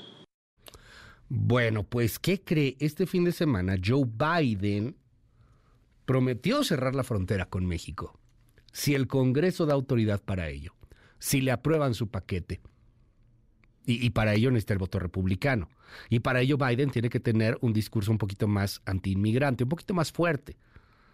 Porque pues, el discurso antiinmigrante lo tiene Donald Trump. O sea, tiene que entrarle a la piñata y darlos de piñatazos, como pues Trump nos da de piñatazos, ¿no? Todo el tiempo. Esta declaración sí ha abierto los ojos, así sí como que levanta muchas cejas, porque pues además lo dice en, en un estado eh, pues extremadamente conservador. Es Joe Biden este fin de semana. La propuesta legislativa también me daría, como presidente, la autoridad de emergencia para cerrar la frontera hasta que pueda volver a ponerla bajo control. Si esta propuesta fuera ley hoy, yo cerraría la frontera ahora mismo y la arreglaría rápidamente. La propuesta bipartidista sería buena para Estados Unidos y ayudaría a arreglar nuestro fallido sistema de inmigración. Ezra Chabot, te mando un gran abrazo. ¿Cómo estás, Ezra? Buen día. Buen día, Luis. Buen día, auditorio. Sí, se trata de campaña electoral, sin duda alguna, en donde el tema migración allá en los Estados Unidos se convierte en un tema central al cual, pues, obviamente la posición dura de Donald Trump tuvo que ser respondida en el mismo nivel por parte de Biden. ¿Qué es lo que Biden está planteando abiertamente? Es decir, señores, vamos a sacar el tema, vamos a terminar con el tema de migración para eh, este año, para la propia campaña. Y esto es lo que Donald Trump, pues prácticamente amenazó a todos y cada uno de los eh, eh, pues, representantes y senadores de los Estados Unidos de que no podrían pasar una ley de esta naturaleza porque le arrebataría el Biden le estaría arrebatando directamente en la narrativa, el discurso al propio Trump. ¿Qué es lo que en el fondo está diciendo Biden? Está diciendo, miren, el planteamiento es el siguiente, se trata fundamentalmente de tener la opción de cerrar la frontera en caso de que México fundamentalmente no tenga la capacidad o no quiera contener olas migratorias como las que se están pues llevando, están entrando de manera pues bastante irregular a los Estados Unidos. De repente hay estas caravanas enormes que llegan y cruzan de repente pues hay el acuerdo y México los detiene en Centroamérica, parecería ser que eh, pues el propio presidente López Obrador, no sé si directamente o por no tener la capacidad para hacerlo, pero el hecho es que de repente se abre la, la válvula de la migración, o sea, del paso de los centroamericanos fundamentalmente hacia los Estados Unidos, y de repente cuando la presión norteamericana viene, entonces se cierra y se tranquiliza. Esto le daría al presidente López Obrador, pues ahora sí que una, un arma para participar en la elección o para influir en la elección norteamericana, que esto es lo que suena paradójico, porque cualquier invasión, cualquier paso libre de eh, indocumentados hacia los Estados Unidos desde México terminaría por ser pues un arma en beneficio del propio Trump. Y de manera contraria, si hay durante este año una contención enorme como se ha hecho y de, supuestamente hay un acuerdo con el propio Biden de eh, pues eh, controlar estos eh, flujos migratorios, pues entonces el tema por lo pronto se medio desinflaría, pero lo cierto es que es uno de los temas fundamentales de la propia campaña presidencial, en donde México tiene también una carta, una carta que jugar. Se dice siempre que los Estados Unidos influyen en la elección mexicana con declaraciones, etcétera. Hoy parecería que estamos, Luis, en el pues escenario contrario y en donde pues más allá de la tragedia mm, de la migración, del tema de crimen organizado que has eh, descrito perfectamente y que pues tiene en el, eh, en el negocio ilícito de los migrantes una fuente de recursos importante, bueno, pues estaríamos sin duda alguna pues metidos otra vez en algo que es contradictorio. Esto que decía López Obrador, el aumento del comercio entre México y Estados Unidos, la, eh, el convertirnos en su principal socio comercial, al mismo tiempo que somos una amenaza una amenaza a su seguridad en términos de las olas migratorias sin control alguno. Ese es el escenario que se tiene, Luis, y definitivamente, pues ahora sí que la jugada electoral está de los dos lados, Luis. Como siempre, Ra, te mando un gran abrazo. Gracias por estar con nosotros y te seguimos ahí en arroba Tashabot. Gracias. Gracias, buen día. Las 7 con 36 minutos. Oiga, hablando de los temas de, de Estados Unidos y México, fíjese que acaban de emitir una alerta de viaje para los viajeros gringos y que no lleguen a Tasco por la crisis de violencia que se está viviendo. Hatsiri Magallanes, buen día. Gracias Luis, buenos días. Debido a los últimos episodios de violencia en el municipio de Tasco Guerrero, el gobierno de Estados Unidos emitió una alerta de viaje nivel 4 para evitar visitar aquella localidad. A través del Departamento de Estado de Estados Unidos pide a sus ciudadanos evitar visitar el pueblo mágico ante la disputa del territorio entre dos cárteles que operan en la región. Debido a recientes incidentes de seguridad, señala que los empleados del gobierno de Estados Unidos no podrán viajar a Tasco. Además, les recomienda estar atentos a los medios locales para obtener actualizaciones sobre esta información. En caso de emergencia les pide llamar al 911, así como revisar los planes de seguridad personal y seguir las instrucciones de las autoridades mexicanas. La información que tenemos, buenos días. MBS Noticias con Luis Cárdenas. Intelite reporta la cobertura mediática de los temas del día. 1.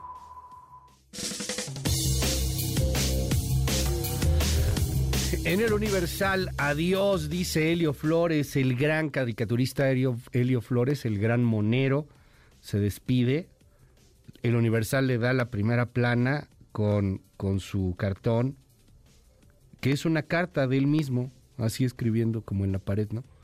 Queridos amigos y lectores, les comunico que a partir de hoy dejaré de publicar mis caricaturas he tomado la difícil decisión de retirarme debido a las condiciones propias de mi edad que han menguado mis capacidades para hacer mi trabajo con la calidad que ustedes se merecen. Agradezco a mis compañeros del periódico y a su director, a Juan Francisco Ili Ortiz, por su tolerancia y de manera muy especial a quienes generosamente han seguido mi trabajo durante más de 60 años, 52 de ellos en este medio. Gracias, muchas gracias. Es Helio Flores despidiéndose y además en la sección de cultura una entrevista de perfil y, de todo lo que representó el trabajo de Helio Flores en las páginas de Universal y en la historia de este país contada a través de los monos, a través de los dibujos. Híjole, lo vamos a extrañar, lo vamos a extrañar mucho. Abrazo a Helio Flores y hoy está ahí esto en la primera plana del diario El Universal.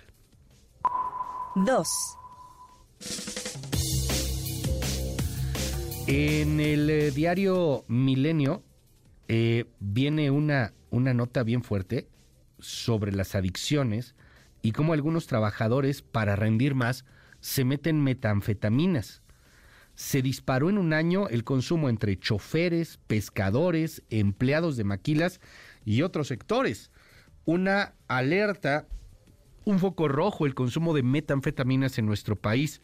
Échele un ojo, este, de, la verdad preocupa muchísimo el tema de cómo eh, pues muchos de estos empleos están recurriendo a drogas para mantenerse despiertos en condiciones también muy muy desfavorables. 3.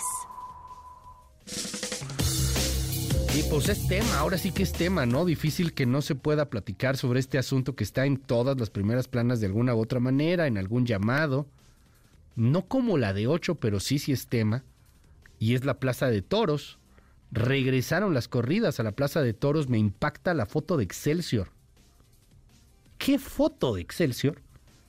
La primera plana de Excelsior es eh, todas las corridas de toros, o sea, la plaza, a reventar. No cabe un alfiler ahí. Y la foto de contraste, pues son las protestas que había afuera, ¿no? De la, de la plaza de toros se, puso fuerte ahí el asunto, hay muchas crónicas hoy en, en la prensa. Eh, de nueva cuenta se pueden hacer corridas de toros en la Ciudad de México, aunque pues el asunto va a seguir en debate en los tribunales. Plaza llena y afuera las protestas, una de las fotos principales en la plana de Excelsior y de varios otros medios de comunicación en el país. Las 7 con 41. Intelite reporta la cobertura mediática de los temas del día. En un momento regresamos. Continúa con la información con Luis Cárdenas en MBS Noticias. Ya estamos de regreso. MBS Noticias con Luis Cárdenas. Continuamos.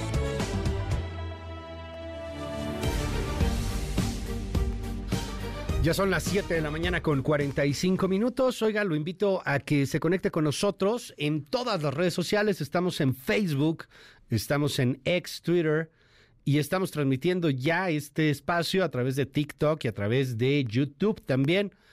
Vamos a hacer algunas dinámicas en YouTube dentro de algunos días. Eh, pero bueno, pues lo invito a que ingrese en YouTube, MBS Noticias, busca MBS Noticias, clic y ahí salimos. Este, de repente hay algunas cosas que nos pueden llegar a comentar. Ah, es que la música, ya vi que ponemos mucha música, pero luego YouTube ahí, ah, luego platicamos de ese tema. Pero entra en YouTube, estamos ya en YouTube, en MBS. Usted escribe en eh, YouTube MBS y ya ahí nos podemos ver y escuchar. Eh, es una conexión extremadamente estable, eso vale muchísimo la pena eh, y ya estaremos ahí pues ofreciendo una nueva manera de poder llegar a usted a través de YouTube, a través de TikTok y a través de Facebook Live, aquí en MBS Noticias. Las 7 con 46 minutos. Escuchó al gobernador de Tabasco, Carlos Manuel Merino, se aventó ahí una onda, dijo que que bueno, que usar una playera del América es tan terrible como portar aquella que tenga un logo del crimen organizado. Escuche. De primera mano los detuvieron pues para cuestionarlos, ¿no? Digo, no es adecuado pues hacer apología del delito y andar portando ese tipo de uniformes, ¿no? Se ha criticado que podría ser una, pues no sé, abuso de autoridad. Bueno, pues eh, y si fueran realmente de perteneciente a un cártel, ¿qué crítica sería? Mira, eso es tan terrible como portar una playera del América, por ejemplo. Bueno, es que aquí hay un asunto bien interesante. Este, había unos chavos, pues sí que fueron detenidos, no estaban haciendo nada, pero pues sí traían ahí pues unas playeras y unas cosas que tenían que ver con el crimen organizado. Entonces le preguntaron al gobernador sobre este tema y pues bueno, soltó lo del América, ¿no? Y luego ya se fue la conversación del mame a otro lado, ya que cómo es posible que tengas ahí una playera del América y, y que el gobernador los compare y que está viendo que su estado está incendiándose, etcétera. Eso fue lo que sucedió. Al final él quiso salirse el gobernador con un chistorete y bueno, pues terminó, terminó quemado. Ni modo. Deportes con David Faitelson. MBS Deportes con David Faitelson.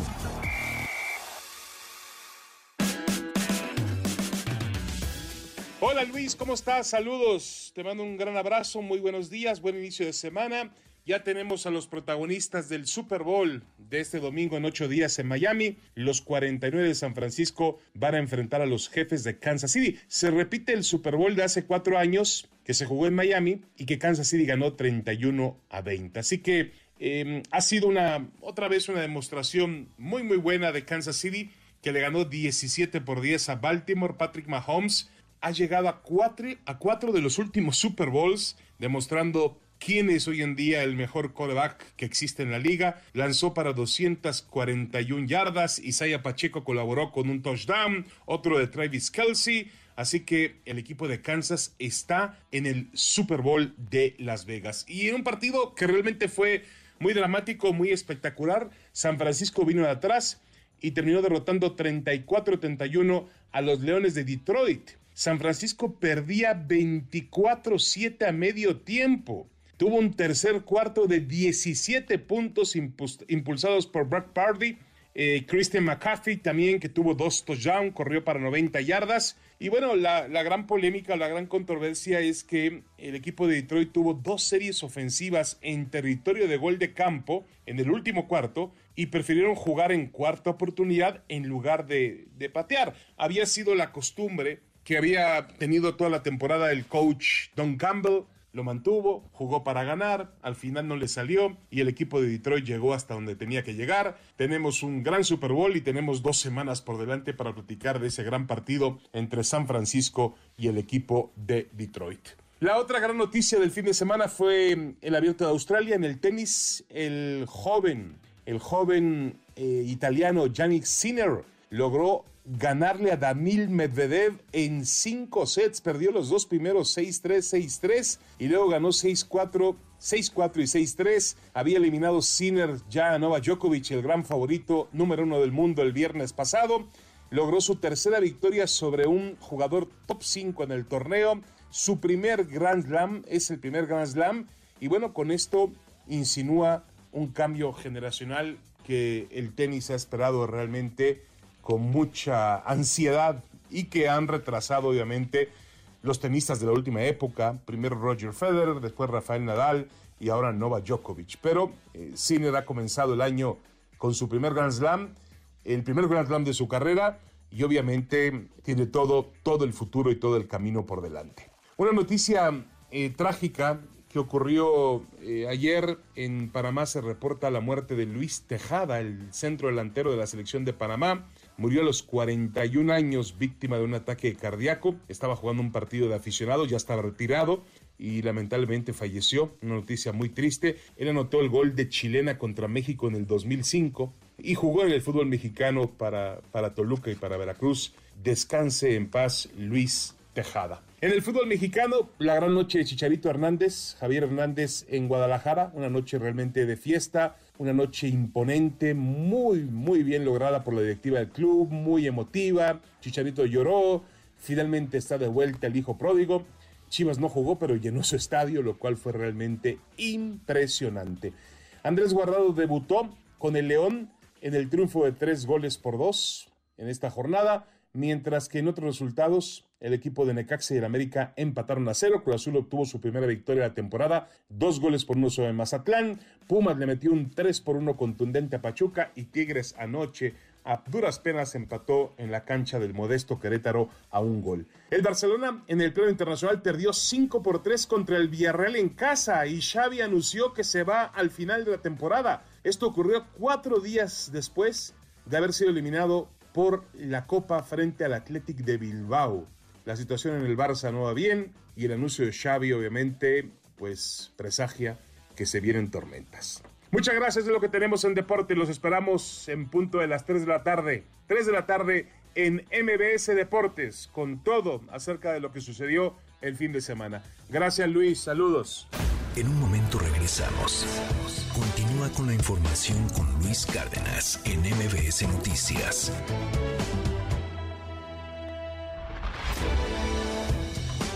Ya estamos de regreso. MBS Noticias con Luis Cárdenas. Continuamos.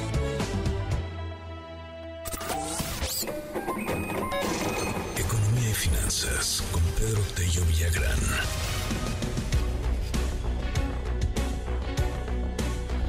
En los últimos 34 años, Pemex no había tenido una producción petrolera tan baja. A ver, no, no es culpa del Obrador, no, no es culpa de la 4T necesariamente. También hay que afrontar algo que nos duele mucho afrontar. No, no es que somos el país petrolero de los años 70, ¿eh? O sea, ya, ya no estamos en jauja. Sí, tenemos una producción importante, pero pues lejos de considerarnos como los grandes petroleros tipo Medio Oriente y, temas por el estilo. Por eso esta idea de pronto de, de seguir apostándole a la petrolización de la economía, pues como que no acaba de convencer a muchos expertos, justamente pues porque ya no hay tanto. Eh, o sea, ahí está, hay que meterle dinero, hay que explorar, es un asunto de largo plazo. Y para muestra, ahí está el, el botón, últimos 34 años, este 2023 fue el año con menor producción petrolera. Querido Pedro, te mando un gran abrazo. ¿Cómo estás? Buen día. ¿Qué tal, Luis? Qué gusto saludarte a ti también a quienes nos escuchan. Pues sí, desafortunadamente los datos que dan cuenta de la producción de petróleo crudo, solo de petróleo crudo durante el año 2023, no generan una sensación de tranquilidad o, por lo menos, de gusto por los resultados obtenidos. Resulta que el año pasado eh, cerramos con una producción de petróleo crudo que fue casi 6% menor a la del año 2022, lo que ubica justamente la oferta de este hidrocarburo tan importante en su, en su menor nivel en más de tres décadas. En contraste, Luis Auditorio, la producción de combustóleo cerró el año del 2023 en un nivel récord tras haber aumentado 1% en relación con el nivel de producción que se registró en el año 2022.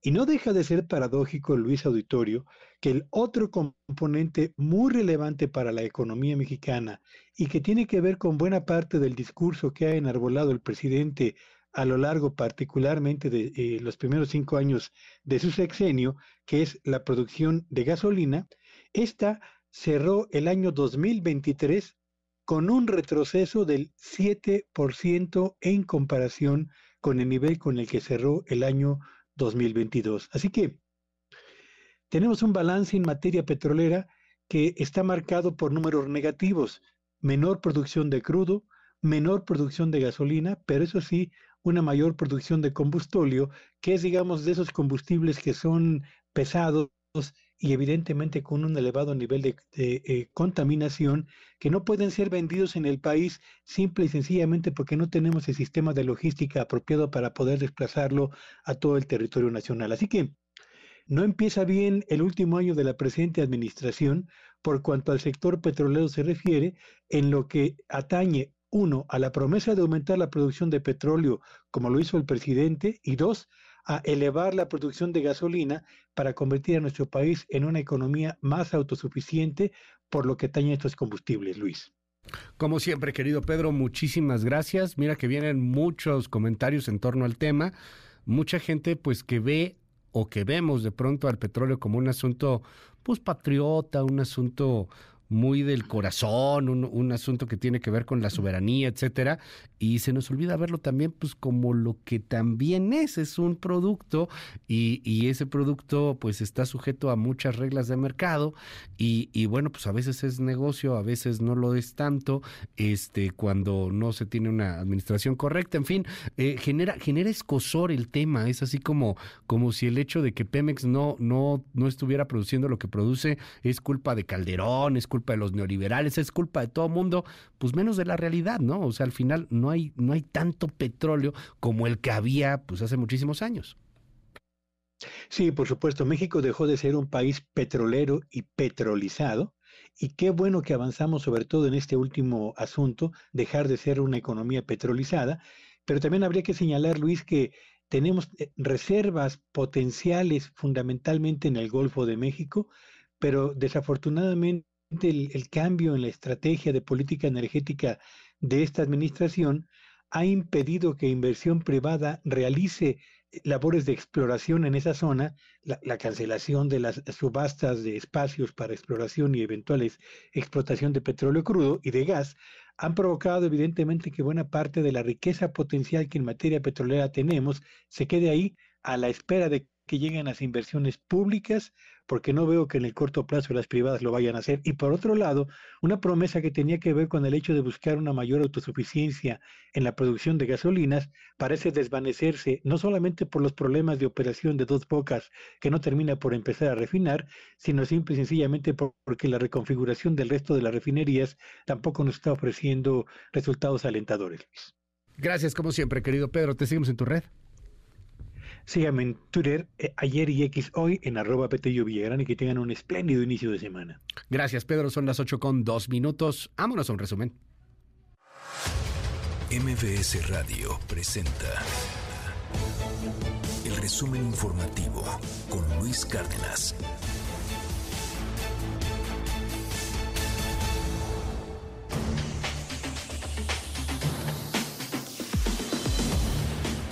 Las 8 de la mañana con dos minutos. Coco García, qué gusto saludarte. Buen día. Luis Cárdenas, buen día, buen día al auditorio. Les comento que este lunes se reanudará ya el servicio de transporte público en Taxco, allá en Guerrero, luego de un acuerdo entre autoridades de los tres niveles de gobierno y líderes transportistas. De acuerdo a un comunicado, las autoridades se comprometieron a garantizar la seguridad de los choferes y a que la población pues no se vea afectada. Y los padres y las madres de los estudiantes desaparecidos de Ayotzinapa acusaron al gobierno del presidente López Obrador de autoritario y represor, además de utilizar estrategias como la liberación de ocho militares implicados en el caso para empantanar este caso, esta búsqueda de, de los restos de los estudiantes. Escucha.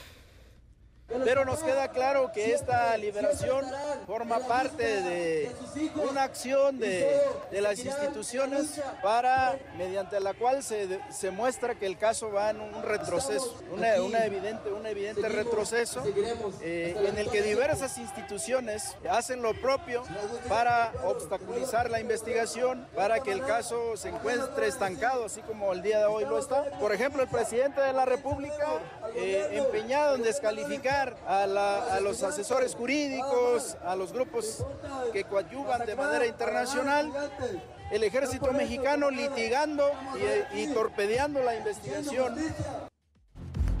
Y durante la ceremonia con motivo del segundo año de gobierno, la presidenta de Honduras, Xiomara Castro, condecoró al ex canciller Marcelo Ebrard eh, la Orden Francisco Morazán en el grado de Gran Placa de Plata, la más alta distinción que otorga el gobierno de Honduras a ciudadanos extranjeros. Escucha.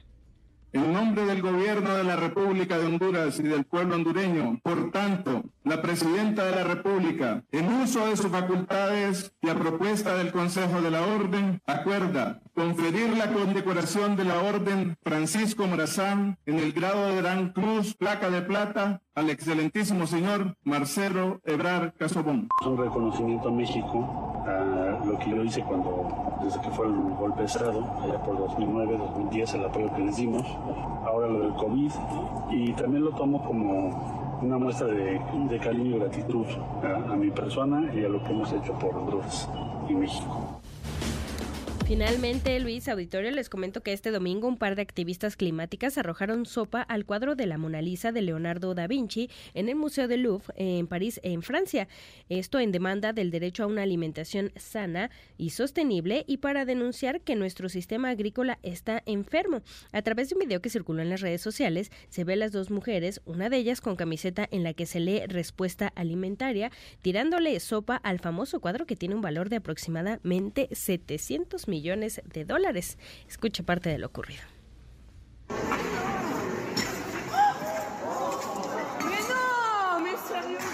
¿Qué es más importante? ¿El arte o el derecho a una alimentación sana y sostenible? Nuestro sistema agrícola está enfermo.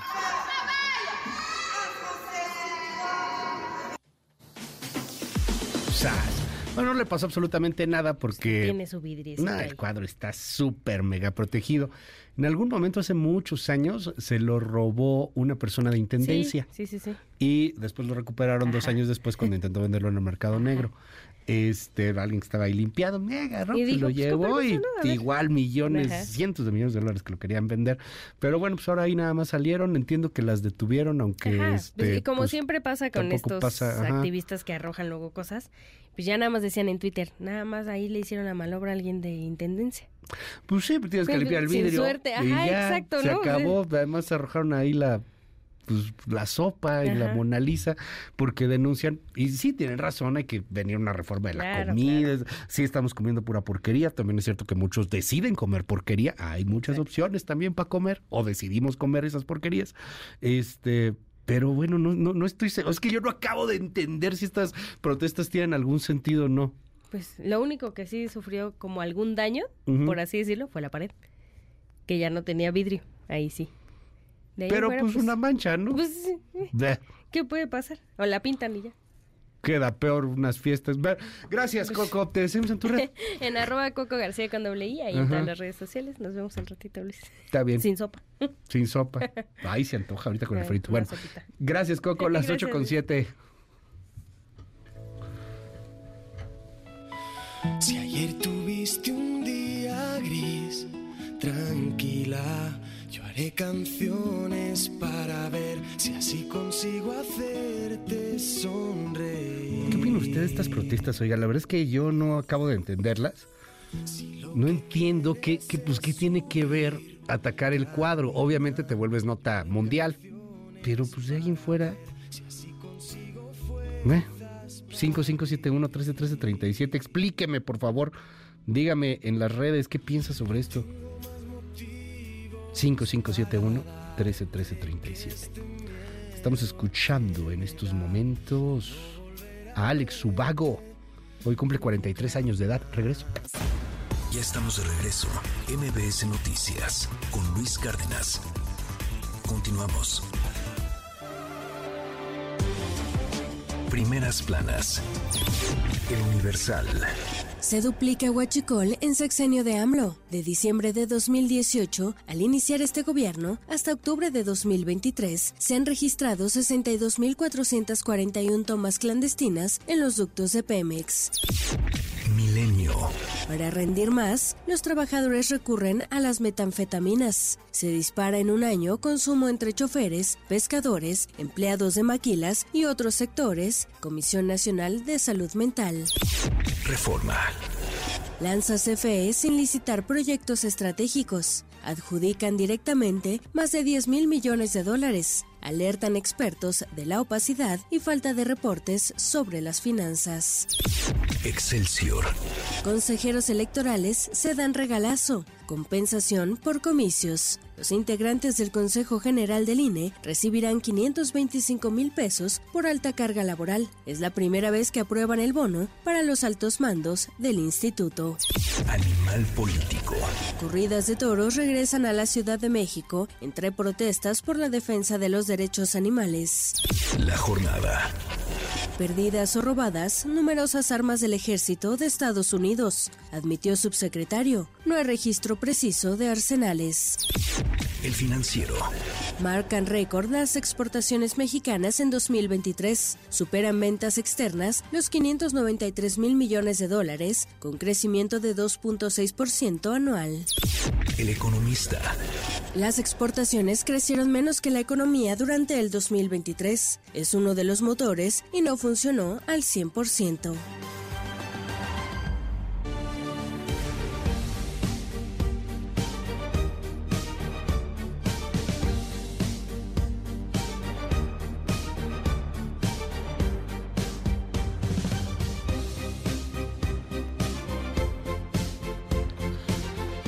5571-131337, 5571-131337, WhatsApp abierto absolutamente para todo nuestro auditorio. Gracias por los mensajes que nos está haciendo llegar a través de nuestras redes sociales. Estoy abriendo aquí el YouTube. ¿Qué YouTubers? ¿Qué onda? ¿Cómo están? Gracias por estar con nosotros. Y, ay, mire, están llegando. ¡Ay, qué, qué padre! ¿eh? Qué bonitos mensajes. Me dice aquí Guillermina Padilla. Saludos. Esto es en YouTube. Estamos en YouTube entra en YouTube, ponle MBS y ahí estamos. Es más fácil, eh, nos vamos a poder ver por ahí, es muy estable la transmisión, ya ve que de repente hay algunos problemas. Ahí está muy bien. YouTube, ahí estamos en YouTube, ahí nos puedes ver todas las mañanas de 6 a 10 de la mañana y toda la programación de MBS Noticias. Bueno, este saludos, me acabo de pasar para acá. Gracias, Guillermina. Laura Carvajal me dice buen día. Diego Ortiz, qué bien que están transmitiendo por acá. Luis, qué gusto verte y escucharte. Saludos en Saltillo, Coahuila. Ah, ahorita Marcela Cruz, vamos a platicar algo de Saltillo. Me dice aquí Belén Hernández. Eh, déjate explico la lógica del activismo este. Es de llamar la atención y poner foco de atención en un tema prioritario que afecta a la población como la carencia alimentaria. Gracias, gracias Belén por explicarme. Ahí le pongo corazoncito. Bueno, creo que le puse, no sé qué hice. Este, saludos en Torreón, Coahuila, Claudia Alba. Me dice aquí Sujuy Vega, aquí te estoy escuchando por radio y te veo en YouTube. Saludos en Los Ángeles, Joseph Paul Jr., ahí en el YouTube. Entras a YouTube en MBS Noticias y este, listo, ahí nos vemos, ahí estamos en el YouTube. Gracias, gracias por dejarnos estar con usted. Estamos haciendo una transmisión especial para YouTube, pues ya sabe, con todas las restricciones que hay en ciertas redes, por ejemplo en YouTube. Si usted me está escuchando ahí, pues no va a poder escuchar la música que de repente ponemos porque pues derechos de autor y, cosas por el estilo. Pero también déjeme decirle algo, hasta donde tenemos entendido en YouTube hay la mayor libertad posible, porque otras redes, como por ejemplo luego en Facebook o luego en TikTok, te censuran en cuanto hablas de suicidios o cuando hablas de narco o cuando hablas de muertos o cuando hablas de México Rojo, de la realidad del país, ¿no? Entiendo que YouTube no tanto, a ver cuánto aguantamos, a ver si es cierto, pero como sea, pues ya estamos logrando esta transmisión en varios canales simultáneos. Gracias por estar con nosotros. 5571 131337, 5571 131337. Ese es el WhatsApp abierto absolutamente para todo el auditorio y prometemos muy pronto empezar a hacer dinámicas con cada una de las redes sociales que nos hace el gran favor de, de darnos el honor de acompañarlos. Las 8 con 16. Vámonos con varios temas. Hoy Diana Bernal está con nosotros como todos los lunes para platicarnos pues de asuntos eh, fiscales y, tips también este pues para el tema que a nadie nos gusta que es pagar impuestos. Tributas en el en el reciclo en esta en este régimen de pequeños contribuyentes. Hay que tener cuidado y evitar que el SAT te dé de baja de este sistema. ¿Por qué? Es, es, un, es una muy buena idea para los que están iniciando a, a tributar, para los que están empezando a facturar y también para muchas otras personas, pero pues parece que hay por ahí algunos detalles. Cuéntanos, querida Diana, qué gusto escucharte. Buen día. Hola Luis, buen día. Muchas gracias. Sí, sí, fíjate que como lo informaste oportunamente y lo comentamos, desde el 2020 las personas físicas que son emprendedoras, que son profesionistas, que a lo mejor apenas inician sus actividades o que ya tienen tiempo trabajando, pues tienen la gran oportunidad de pagar sus impuestos de una manera casi ideal, porque lo pagan con una tasa fija mínima de entre un 1% y 2.5% de lo que facturan. Esto significa que si una persona física eh, ingresa o factura hasta 280 mil pesos al mes, pagaría solo el 2.5, o sea, realmente es una gran oferta que nos está haciendo el legislador y el SAT. Pero sin embargo, estas ventajas del reciclo pues se pueden perder fácilmente si no tenemos cuidado en el cumplimiento de nuestras obligaciones. Y precisamente fue noviembre, Luis, cuando el SAT dio de baja a casi el 24% del padrón original de reciclo, que fueron más de 310 mil personas. Y las dio de baja porque el SAT había dado la oportunidad de presentar la declaración anual por 2022, que fue el primer año que hubo el régimen simplificado de confianza, pues había aplazado esta obligación de presentar la declaración anual hasta el 2 de octubre del año pasado. Sin embargo, pues esta cantidad de, contribuyentes, de personas físicas, no cumplieron y se les dio de baja.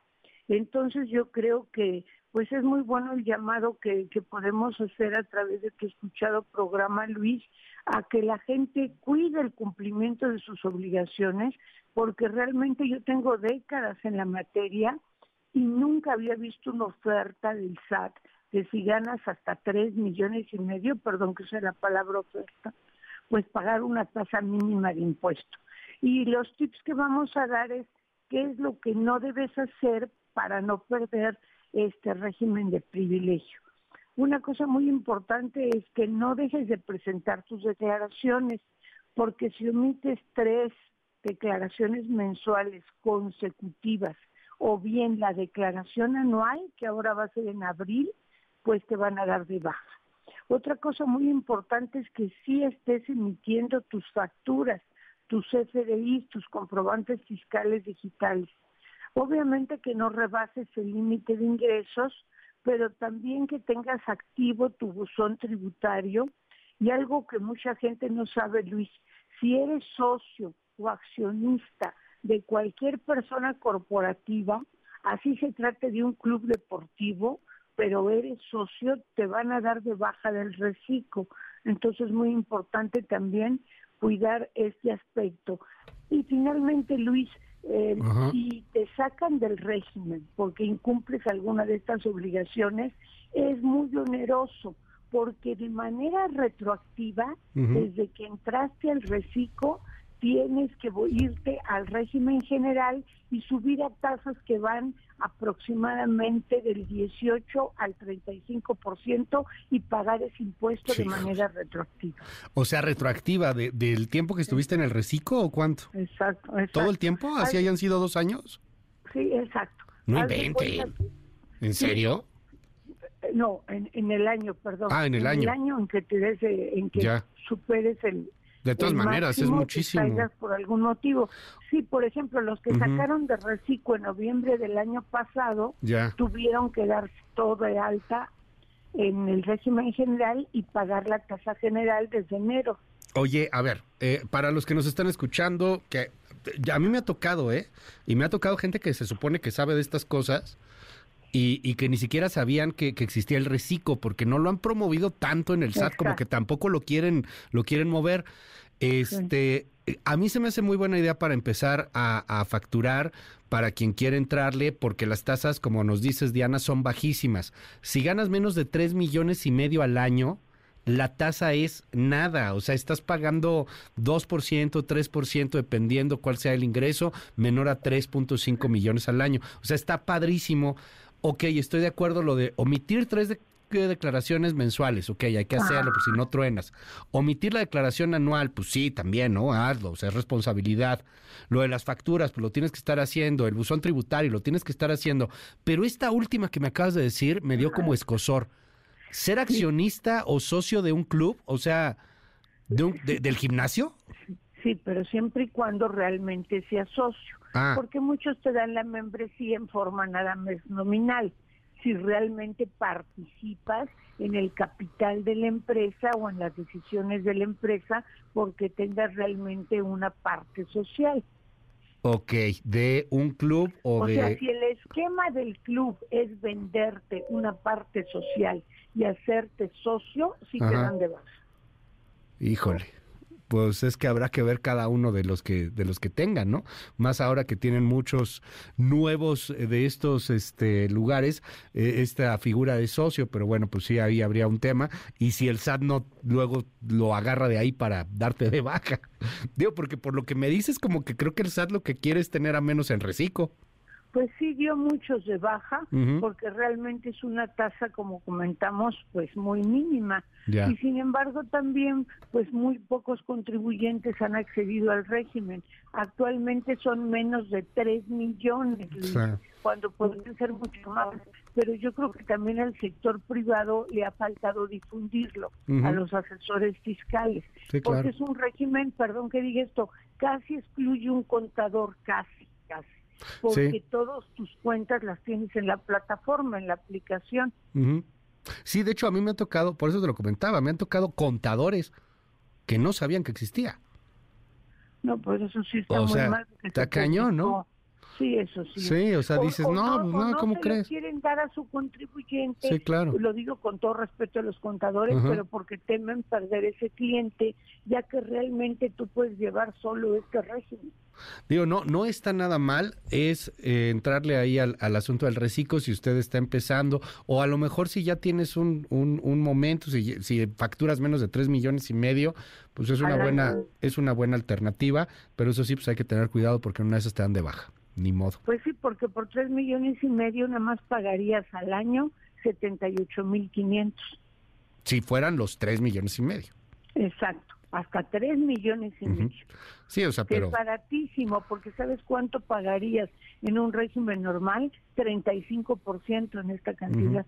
Sí, pues no, está, está cañón. Querida Diana, te mando un gran abrazo como siempre, gracias por las recomendaciones y te seguimos en tus redes. Sí, por favor, Luis, en X, en arroba Diana Bernal a 1 y en LinkedIn por mi nombre. Un abrazo y mil gracias. Muchísimas gracias. 5571-131337, escríbale ahí a Diana Bernal, también en eh, su red, en, eh, en X y en LinkedIn. Nos retienen más ICR a los asalariados, la verdad es que sí.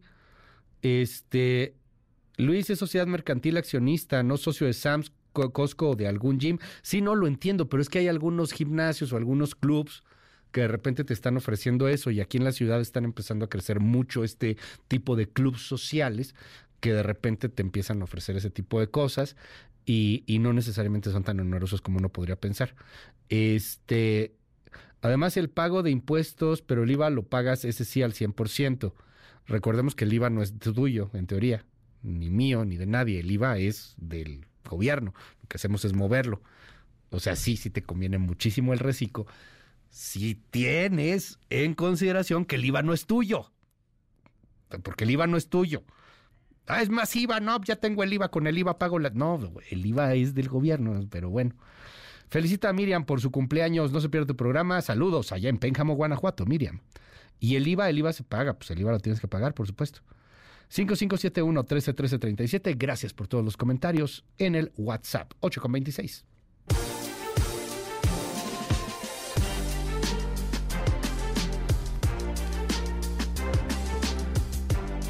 Información importante, ha llegado la vacuna patria.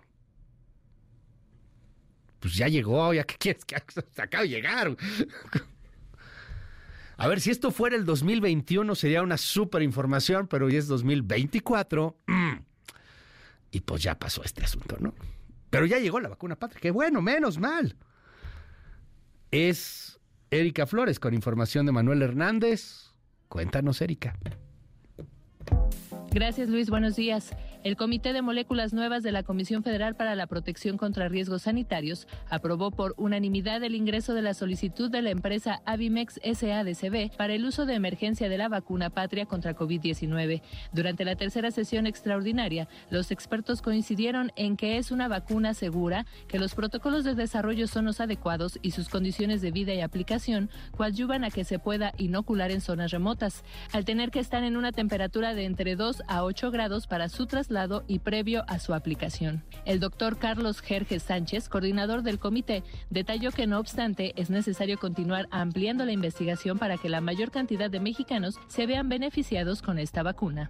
Adicionalmente, se hace una invitación de continuar el desarrollo de la vía de administración intranasal, la cual tiene potenciales ventajas respecto de la administración intramuscular, particularmente en áreas alejadas de centros urbanos que pueden tener refrigeración limitada. Y asimismo, en el futuro será importante evaluar, o sea, una invitación a evaluar si será necesario aplicar boosters o refuerzos adicionales y en qué momento, que también es información que todavía no conocemos. De igual modo, los expertos hicieron un llamado a la empresa a continuar con investigaciones, sobre todo con grupos que presentan diversas enfermedades y no fueron inoculados en los protocolos de investigación por las implicaciones negativas que podrían tener a la salud y que en el futuro será importante eh, conocer mayor o se invita al solicitante a que haga estudios adicionales en enfermedades de distintas índoles. En particular se hace énfasis en población inmunosuprimida, que es población que se beneficiaría de, de, la vacunación, pero para la cual no tenemos aún en este momento información suficiente de este insumo. Por lo tanto, se hace la invitación a que continúen con el desarrollo de estudios clínicos en esta población. En el informe presentado por Avimex se destacó que en ninguna de las fases se detectó algún riesgo importante para la salud y por el contrario mostró un alto grado de protección contra el COVID-19, incluso para las nuevas variantes. Con información de Manuel Hernández, Erika Flores. No, pues chido.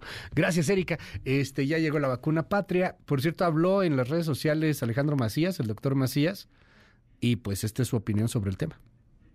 Se presentó en la Agencia Regulatoria COFEPRIS de México la vacuna patria para su opinión favorable o desfavorable del Comité de, Nuevas Moléculas, que determinó una opinión favorable. No es una autorización definitiva, pero parece que, la va a tener. Esta es una vacuna interesante, puesto que es de un vector viral, que ya en el que México tiene experiencia con la vacuna, eh, con la cepa la sota, que se ha usado en veterinaria y en el que México es líder. Tiene una proteína spike peculiar que se conoce como hexapro por prolinas se puede aplicar en el futuro por vía intramuscular o nasal. No necesita congelación extrema, hay una gran capacidad de producción nacional, tendríamos una gran capacidad de producción nacional y es flexible para eventualmente el desarrollo de vacunas contra otros virus. Yo creo que en términos generales, con todas las críticas que podamos hacer al sistema de salud, este es sin embargo un buen emprendimiento. MBS Noticias con Luis Cárdenas.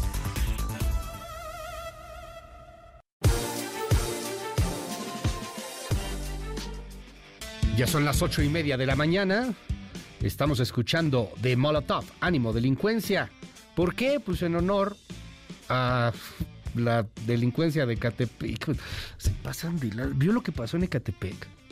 Se hizo viral un video en TikTok de una persona que vive ahí en Ecatepec y que tiene varios videos y trabaja mucho de Ecatepec y habla de Ecatepec y, y, luego saca el orgullo de Ecatepec. Pero hay cosas que no dan tanto orgullo como el asunto de este parquecito en donde en la colonia Fuentes de Aragón les acababan de poner los columpios, se los pusieron el viernes y ya para el domingo no había columpios. Sale este cuate grabando y dice, hijos de suma, se los acaban de robar, los acaban de poner. Y sí, de hecho, todos los otros jueguitos pues se ven nuevos, pintaditos, todo, pero se robaron los columpios. Dos días después de que los habían puesto. No se robaron las resbaladillas pues porque no podían. 8 con 31, hago una pausa. Después de la pausa platicaremos sobre Coahuila. Hay un tema ahí que preocupa mucho al futuro y a la juventud en Coahuila. No, no me vayan a bajar la señal allá en Coahuila, oigan. Porfa. Ya que luego, como que ahí se apaga la señal, ¿no? Gobernador Manolo Jiménez, no me vaya a bajar la señal, por favor. Diego, ya, ya, ya dijimos. Bajo advertencia no hay engaño. Y en un momento más platicamos sobre lo que está pasando en Estados Unidos, allá con Joe Biden, que, dice que se iba a cerrar la frontera, ¿a poco sí? Está Brenda Estefan para platicar del tema. 8 con 32. En un momento regresamos. Continúa con la información con Luis Cárdenas en MBS Noticias.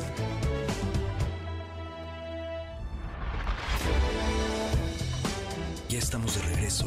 MBS Noticias con Luis Cárdenas. Continuamos. Ante la indiferencia del gobernador Manolo Jiménez Salinas, la Unidad Profesional Interdisciplinaria de Ingeniería Campus Coahuila del Instituto Politécnico Nacional cerró sus operaciones. Omisiones y falta de atención de la actual administración dieron la puñalada final a un proyecto educativo en el que cientos de jóvenes tenían fincadas sus expectativas profesionales y cuyas instalaciones estarían ubicadas en el municipio de San Buenaventura. 272 alumnos de las carreras de inteligencia artificial, licenciatura en ciencia de datos e ingeniería en control y automatización se tendrán que reubicar en otras unidades académicas, cambiar de carrera o concluir sus estudios en modalidad mixta debido al incumplimiento del gobierno coahuilense en el convenio de colaboración que tenía con el Politécnico Nacional.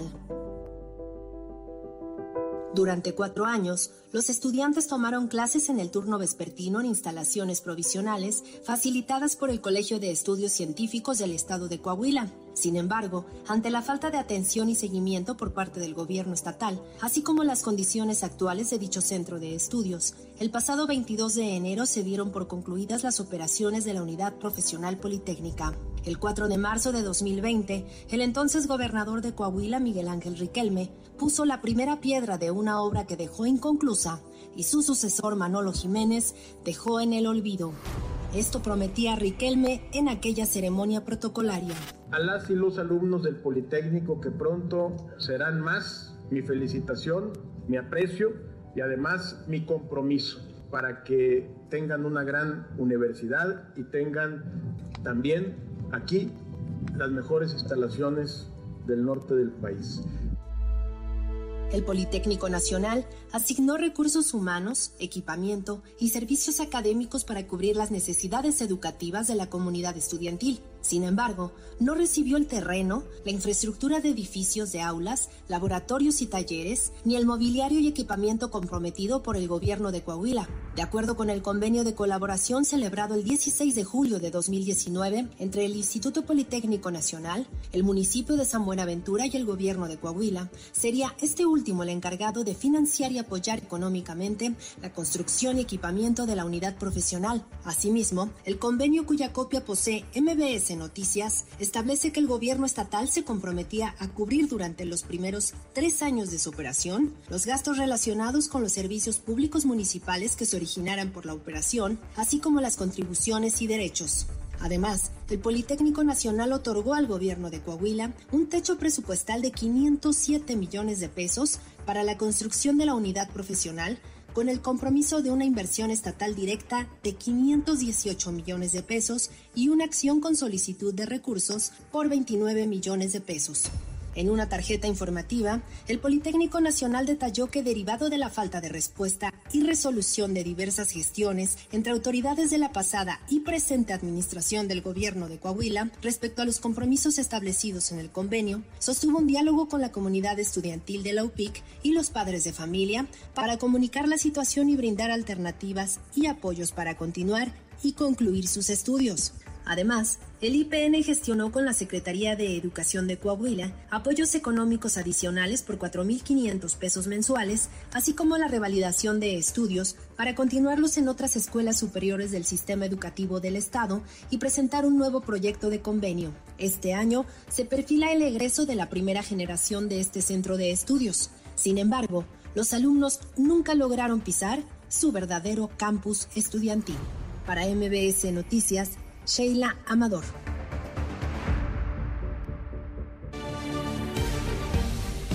Es Sheila Amador, usted la ubica perfectamente bien, es nuestra directora de información aquí en MBS Noticias y bueno, pues también está aquí al frente de este espacio cuando a su servidor luego se le ocurrirse de pinta. Querida Sheila, ¿cómo estás? Me da mucho gusto verte, saludarte, bienvenida, gracias. Igual, gracias Luis. Este, buenos días y buenos días al auditorio. Pues sí, aquí está esta pieza de lo que ocurre en Coahuila y pues de este incumplimiento al contrato que se celebró entre Politécnico Nacional, el municipio de San Buenaventura y pues obviamente el, el gobierno de Coahuila y pues mira, cuántos jóvenes van a quedarse sin la oportunidad de pisar su campus estudiantil que les prometieron y que decían que iba a ser el mejor del norte del país.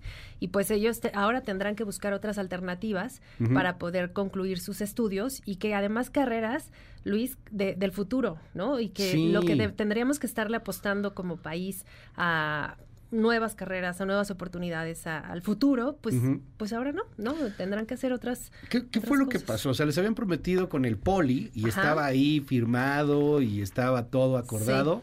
¿Qué? que les iban a hacer una escuela. Sí, se firmó un convenio de colaboración para que el poli entregara, eh, además de recursos, pues que pudiera eh, donar, digamos, un terreno para que se pudieran construir las instalaciones. El poli obviamente iba a poner pues todo lo que tiene que ver con, la, materia educativa, que es el personal docente, eh, incluso las aulas, ya había comprado el poli equipo para laboratorios, para poder realizar todas las prácticas que tienen que hacer los chavos. Y lo que pasó es que se incumplió ese contrato, no se construyó como se tenía que construir, digamos, el campus estudiantil, ni siquiera se les les dio el terreno que se tenía Ya. que dar para que pudieran hacer el, el- pues la escuela y pues ahora finalmente la semana pasada lo que terminan por decidir es bueno pues en donde estaban provisionalmente tomando clases y donde estuvieron desde hace cuatro años los Ujú. chavos pues dijeron ya no caben aquí ya no pueden terminar aquí sus estudios pues demos otras alternativas y entonces las autoridades del Politécnico tuvieron que hablar con los papás y con los estudiantes Ujú. para decirles pues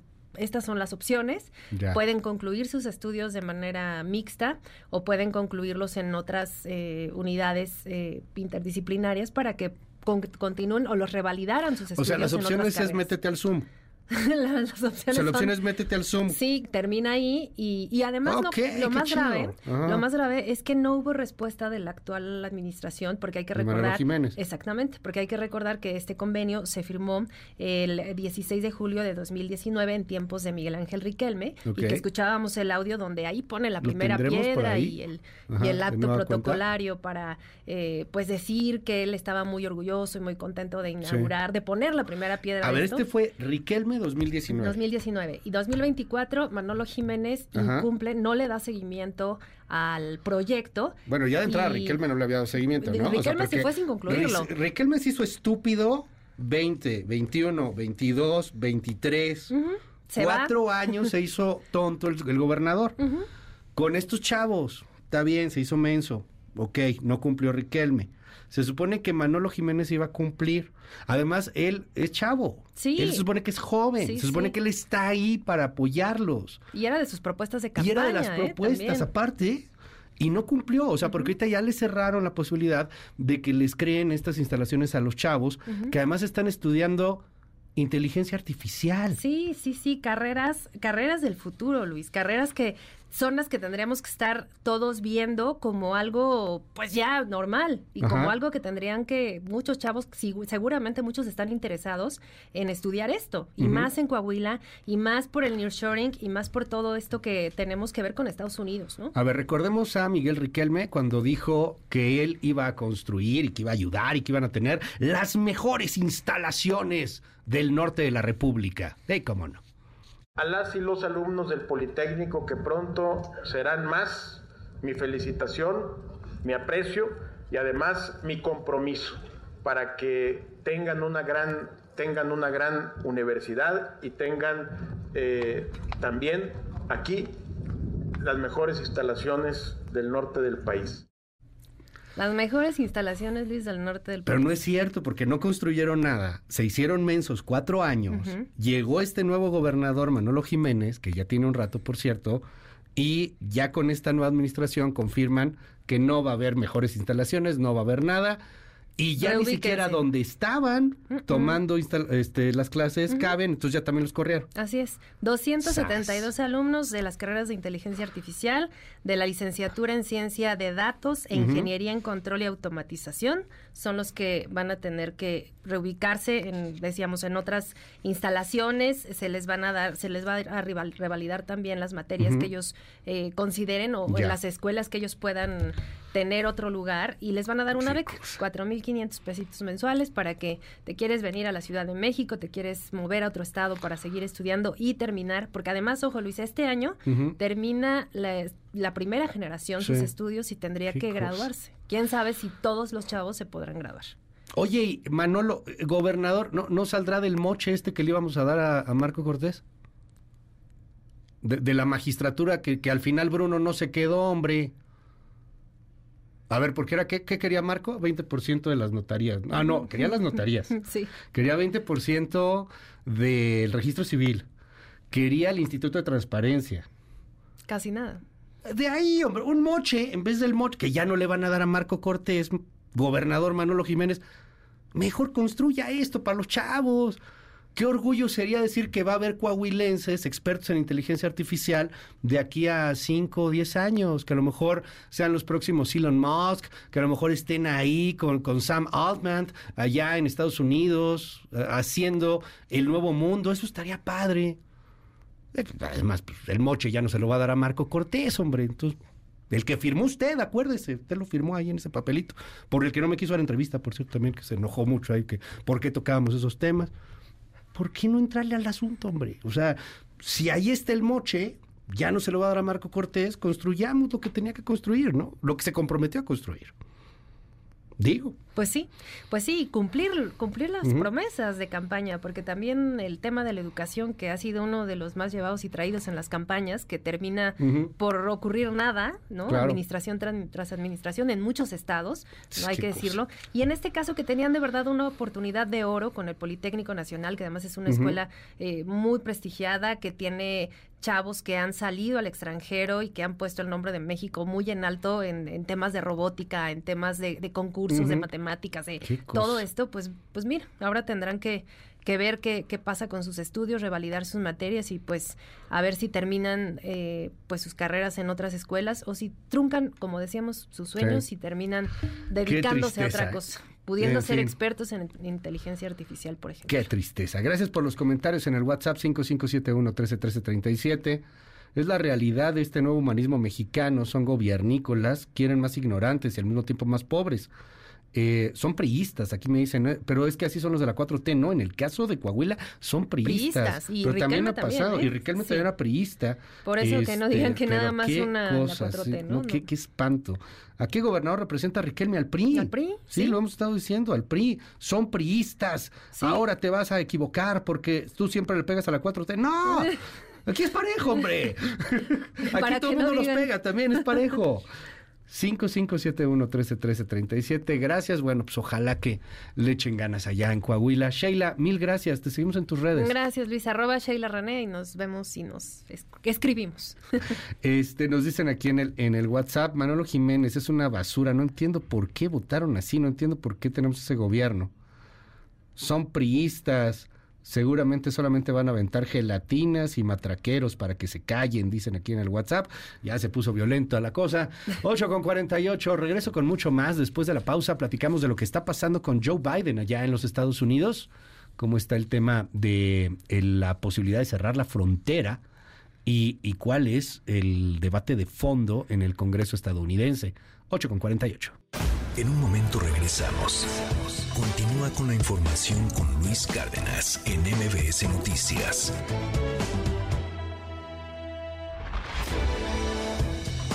Ya estamos de regreso. MBS Noticias con Luis Cárdenas. Continuamos.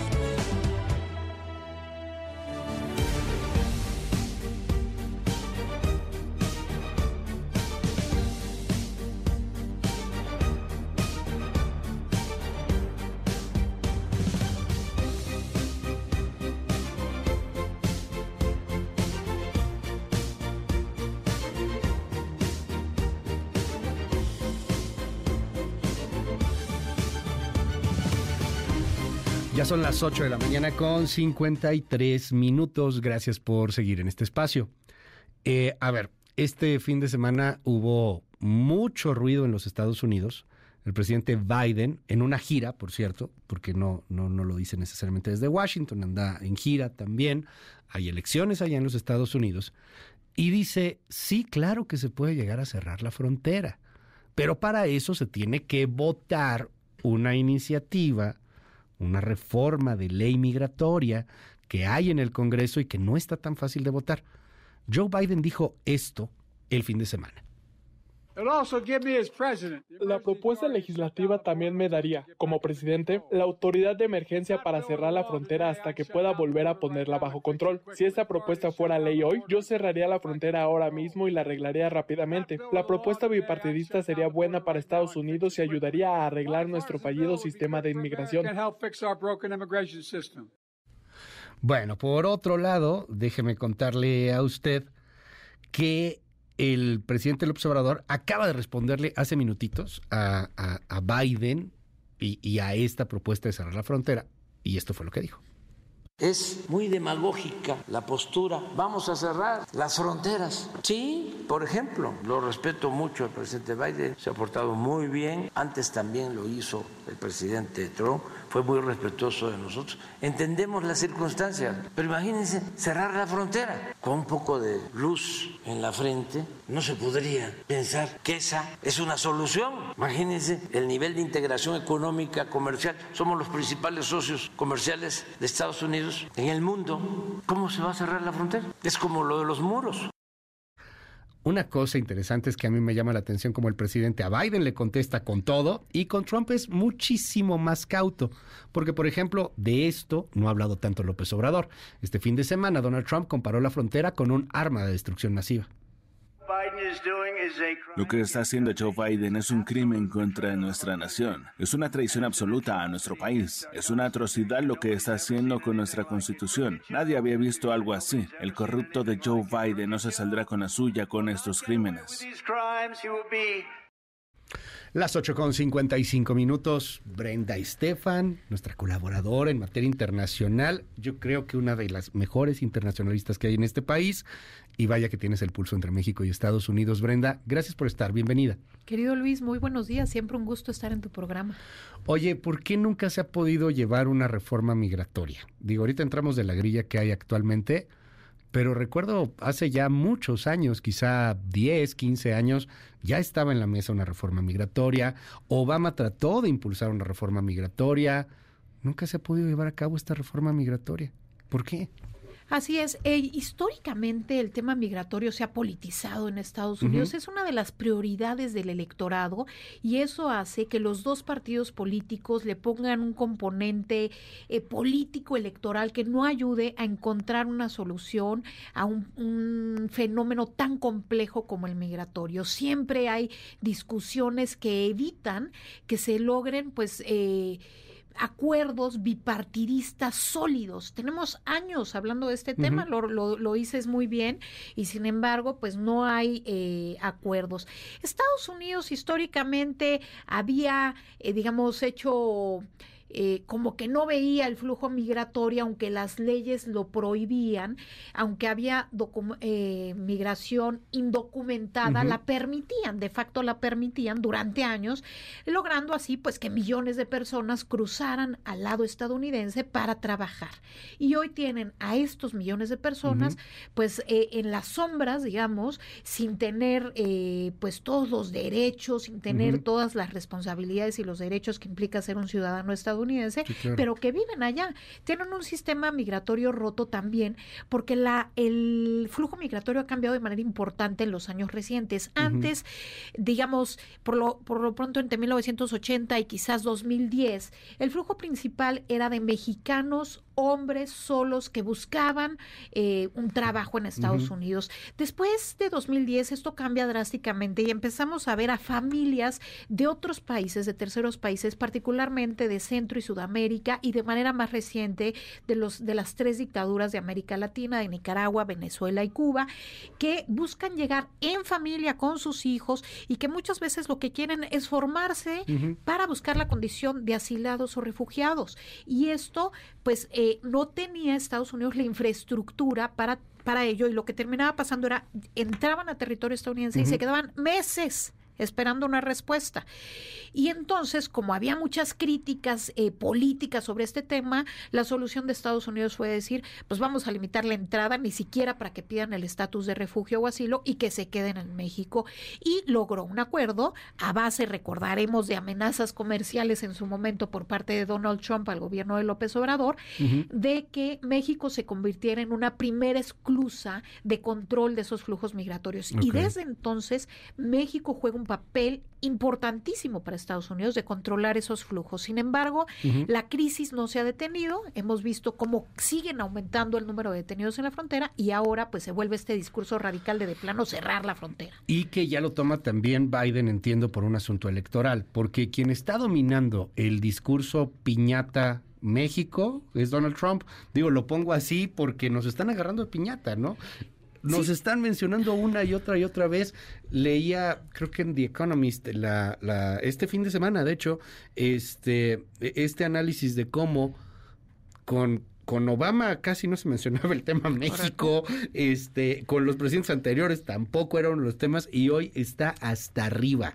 Por, o sea, tú y yo, Luis, hablamos en este espacio hace ocho años, si no me recuerdo, de, lo, eh, de los debates eh, para la presidencia de Estados Unidos. Y no se mencionaba México. Salía por ahí, hay una mención, se dijo una vez, se dijeron dos veces, la prioridad de política exterior no estaba ligada al tema de la frontera ni de México. Hoy eso cambió. Atrás quedaron esos tiempos. Hoy México va a ser uno de los temas centrales de esta elección y él tema va a ser el tema migratorio. Por lo tanto, podemos estar seguros que vamos a estar presentes en la agenda electoral estadounidense de aquí a noviembre sin parar.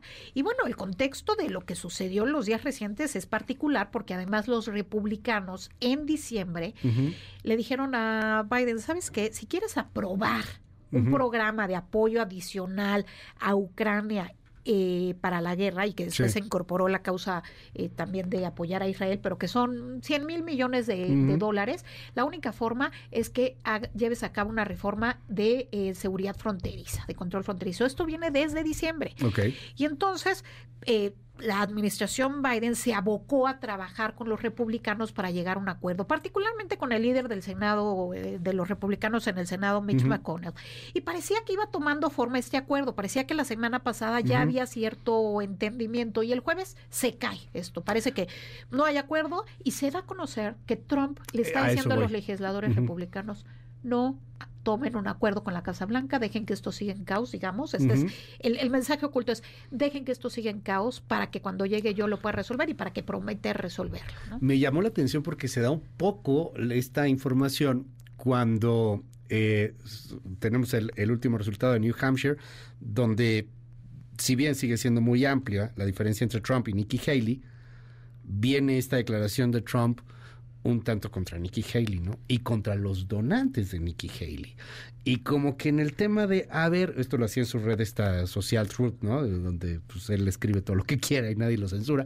Este, y, y el tema de aguas republicanos que vayan a hacer pacto con la Casa Blanca y que le vayan a ayudar a Biden a pasar esto, porque cuando yo sea presidente, me los voy a tronar. Y además voy a tronar a los que los están apoyando. O sea, porque además, o sea, este mensaje de Trump, pues sí da terror. No solamente es contra los republicanos, contra, sino contra todos los que están atrás. O sea, y, entendamos que en Estados Unidos la gente paga, abona, hay empresas atrás de muchos legisladores, eso es legal allá. Pues es un mensaje contundente, autoritario, como no se había visto nunca.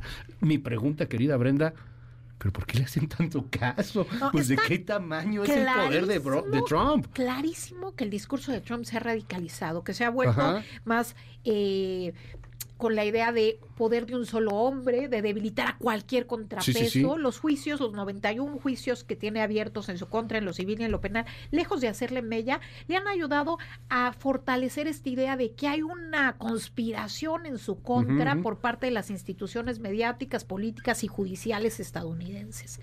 Y prueba de ello es que el electorado republicano sigue apoyándolo ampliamente, ya lo decías, en el caucus de Iowa lo vimos, lo vimos en las primarias de New Hampshire, y no hay la menor duda que el candidato del Partido Republicano, salvo que hubiera causas de fuerza mayor, será Donald Trump. Quien siga diciendo que Nikki Haley tiene oportunidades es porque quizás hace ocho años dijo que Trump no iba a ganar de ninguna manera y hoy se siente mal de decir que no hay ninguna posibilidad. La realidad es que Haley no tiene oportunidades, pero ciertamente hay donantes que le siguen dando dinero y eso le molesta a Trump. Y, este tipo de actitudes o comentarios eh, amenazantes, eh, incluso el viernes en su red social lo decías, dice, si cualquier republicano que apoye este acuerdo con la Casa Blanca va a apoyar al, y digo exactamente sus palabras, a la izquierda radical demócrata y eh, va a apoyar un acuerdo sin importancia, ¿no? Dice en inglés meaningless, sin importancia. Entonces, eh, básicamente lo que está evitando es que haya un acuerdo. Vimos al senador republicano Mitt Romney criticándolo, diciendo, bueno, Donald Trump prefiere que siga la, la, complicación eh, de los flujos migratorios con tal de fortalecer su proyecto político. Y bueno, parece que el electorado base republicano sí quiere esta idea, tiene esta idea de que las instituciones eh, también están en su contra. Eh, déjame preguntarte esto, Brenda, porque políticamente estamos viendo un fenómeno muy interesante. Los últimos años de un presidente en Estados Unidos, tú tienes mejor el término, una especie de lame duck, algo así se llama. Sí, que ya no, ya no juegan, digamos, ya no tienen poder, están ahí. Pato pero ya cojo, ¿no? Una cosa por el estilo. el pato así, ya, valió queso. Ya, es lame duck, ¿verdad? lame duck, que está de adorno, digamos. Está de adorno, es un florero. Exacto, es correcto. Eso se, da sobre todo cuando ya fue la elección, el proceso entre que ya, ya perdió el poder porque ya fue la elección y que entrega, digamos, la Casa Blanca. Yo veo hoy, a lo mejor me, equivoco, pero a un Biden como lame duck. O sea, Trump está gobernando de alguna u otra manera. Trump está presionando al Congreso. Trump ya tiene a los republicanos diciendo, cuidadito y me votas acá, cuidadito y le sigues apoyando a Nikki Haley a muchos jueces como que ya también no sé si les va a temblar o no la mano, pero ahora que acaba de perder con este caso este en, en contra de esta de esta periodista que, que, lo denunció por abusos sexuales y que perdió y que tiene que pagar una cantidad brutal, más de 80 millones de dólares, este eh, se, se lanzó contra ella y voy a apelar y vamos a ver en la siguiente. Siento que el tipo da la impresión de que está gobernando. En Estados Unidos hay dos partidos políticos, uh -huh. los republicanos y los demócratas el trompismo es la nueva cara del Partido Republicano. No hay duda de ello. Uh -huh. Es decir, Donald Trump se ha convertido en una especie de jefe del Partido Republicano y lo es hemos visto en las partido. últimas semanas, claro. Uh -huh. eh, la base está totalmente con él y por tanto los liderazgos intermedios eh, del partido pues eh, se doblan ante la voluntad de Donald Trump sin mayor cuestionamiento, a pesar de haber sido criticados por él, a pesar de haber sido adversarios de él, terminan diciendo vamos con Trump y vamos con él hasta el final. Entonces, claramente hay un control absoluto, digamos, de Donald Trump de, uh -huh. de la base republicana. Tiene hoy cerca de más del 70% de las, proba de las eh, preferencias uh -huh. entre los votantes republicanos. Eso okay. explica eh, esta, esta nueva cara uh -huh. del Partido Republicano como trompista. Y entonces, claro que la voz de este personaje político se hace sentir de manera importante en el ámbito eh, político estadounidense y ya teniendo influencia hoy en políticas públicas. Vimos esto que decíamos de la presión para que no aprobaran esta, esta ley en términos migratorios y de apoyo a Ucrania, uh -huh. pero también lo vimos este fin de semana con sus eh, hombres cercanos presionando a Biden para que ataque a Irán como uh -huh. una acción retaliatoria porque un dron iraní causó la muerte de tres militares estadounidenses en el norte de Jordania. Uh -huh. Y entonces el argumento de los republicanos es Biden ha tenido una mano tibia contra Teherán y por eso están llevando a cabo estos crecientes ataques. Por eso están los hutíes haciendo lo que hacen en Yemen y manipulándonos, que, ¿no?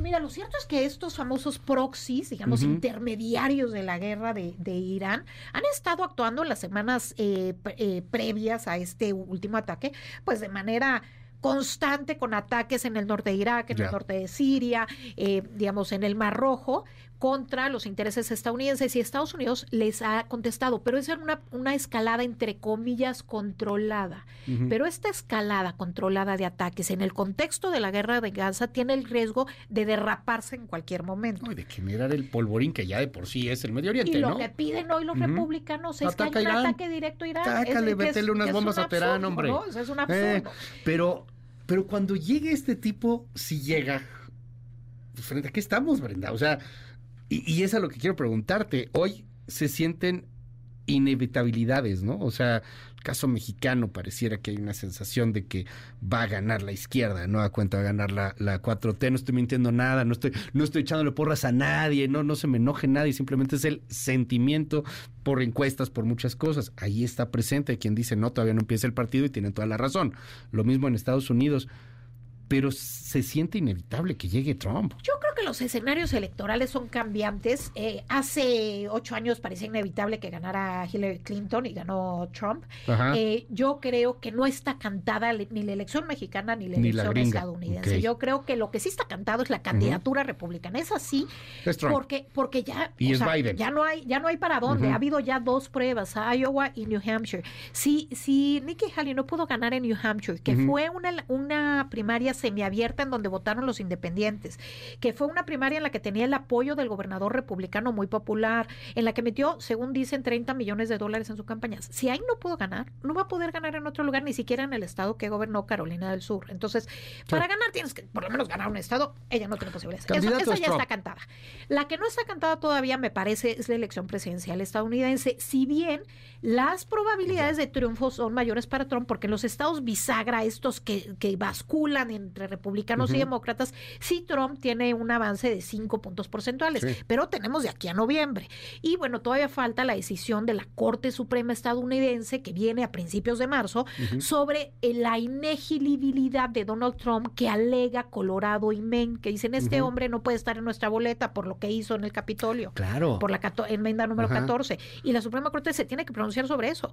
Ahora, lo y que la han Suprema dicho- Corte puede obligar a Colorado y a Maine a que sí va a estar en la boleta, por lo, lo entendamos acá en México, o, o respaldarlo y decir estos dos estados no quieren elegir a ese, entonces ¿qué onda? No, y lo que ¿No dice sería el presidente de argumento Colorado de, lo, de Trump tiene un argumento muy fuerte su abogado que es, bueno, lo pueden declarar no presidente, pero no le pueden impe- impedir ser, can- ser candidato. Ahora imagínate tú un escenario en el que lo dejan competir, ganar, pero no tomar posesión de la Casa Blanca. Eso, eso es una locura. Entonces, No ser el presidente de Maine y Colorado. en un contexto eh, eh, global muy álgido de la mayor crisis O geopolítica sea, es, que es vive el mundo como si Querétaro y. Aguascalientes no reconocieran a López Obrador, ¿no?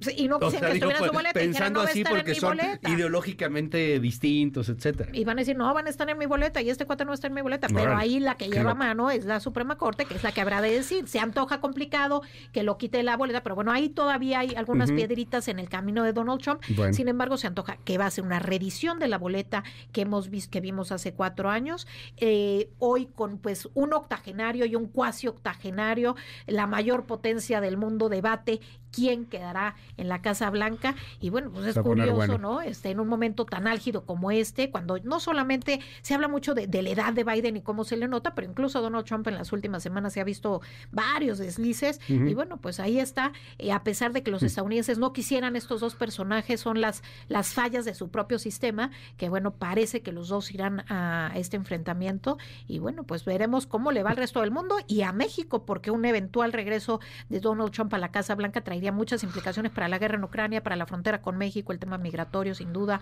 Eh, No, y bueno, la- el tema medioambiental, olvídate de la agenda medioambiental, una nueva retirada de Estados Unidos de los acuerdos de. París, eh, y bueno, un regreso a lo bilateral y a la coerción por parte de Trump, Sí, que es no, lo que le gusta. poniéndolo México, Estados Unidos, que digo, en el mundo sería brutal. Yo sí lo veo francamente alocado y bombardeando Teherán, una cosa por el estilo. Espero equivocarme, tocó madera, no siempre, pero, o sea, el caos que puede llegar a tener este hombre. Lo curioso es ¿Te que acuerdas los últimos vende- días de escóndele los códigos nucleares? O sea, está a punto de lanzarse una bomba a sí mismo. Y lo curioso es que se O sea, como el dice. presidente de la paz, Ajá. porque dice, bueno, la guerra en Ucrania y la guerra en Gaza Sí. comenzaron una vez que yo me fui. O sea, el contexto internacional eh, es muy álgido y él dice, bueno, esto comenzó en un momento de Biden y cuando yo Pero la regrese gente se van a acabar. cree, ¿no? y, hay- y en realidad, en un contexto Sí. como este, un personaje tan volátil y tan agresivo eh, como Donald Trump puede traer mayor complejidad a un Sí. mundo ya de por sí caótico y en donde lo que estamos buscando es la paz, pues un personaje como estos, eh, No, bueno. autoritario, pues no, no nos No, y, y cerrando una frontera con México, en donde, por ejemplo, a Trump lo que le molesta muchísimo es el superávit y el déficit, ¿no? O sea, cuánto me compras a mí, Estados Unidos, este, cuánto yo te compro a ti, Estados Unidos. Entonces, Trump siempre ha dicho que nosotros nos beneficiamos porque los gringos nos compran más de lo que nosotros le compramos a los gringos, ¿no? A ver, México es el mayor socio comercial de Estados Unidos y el 40% de lo que exportamos a Estados Unidos es componente estadounidense, es decir, eh, producimos de ellos. manera conjunta, es cosas que vienen de Estados Unidos, que se ensamblan aquí y se regresan a Estados Unidos, producimos de manera conjunta. Entonces, los intereses de Estados Unidos con México también son amplios y si bien es una relación asimétrica, hay una interdependencia.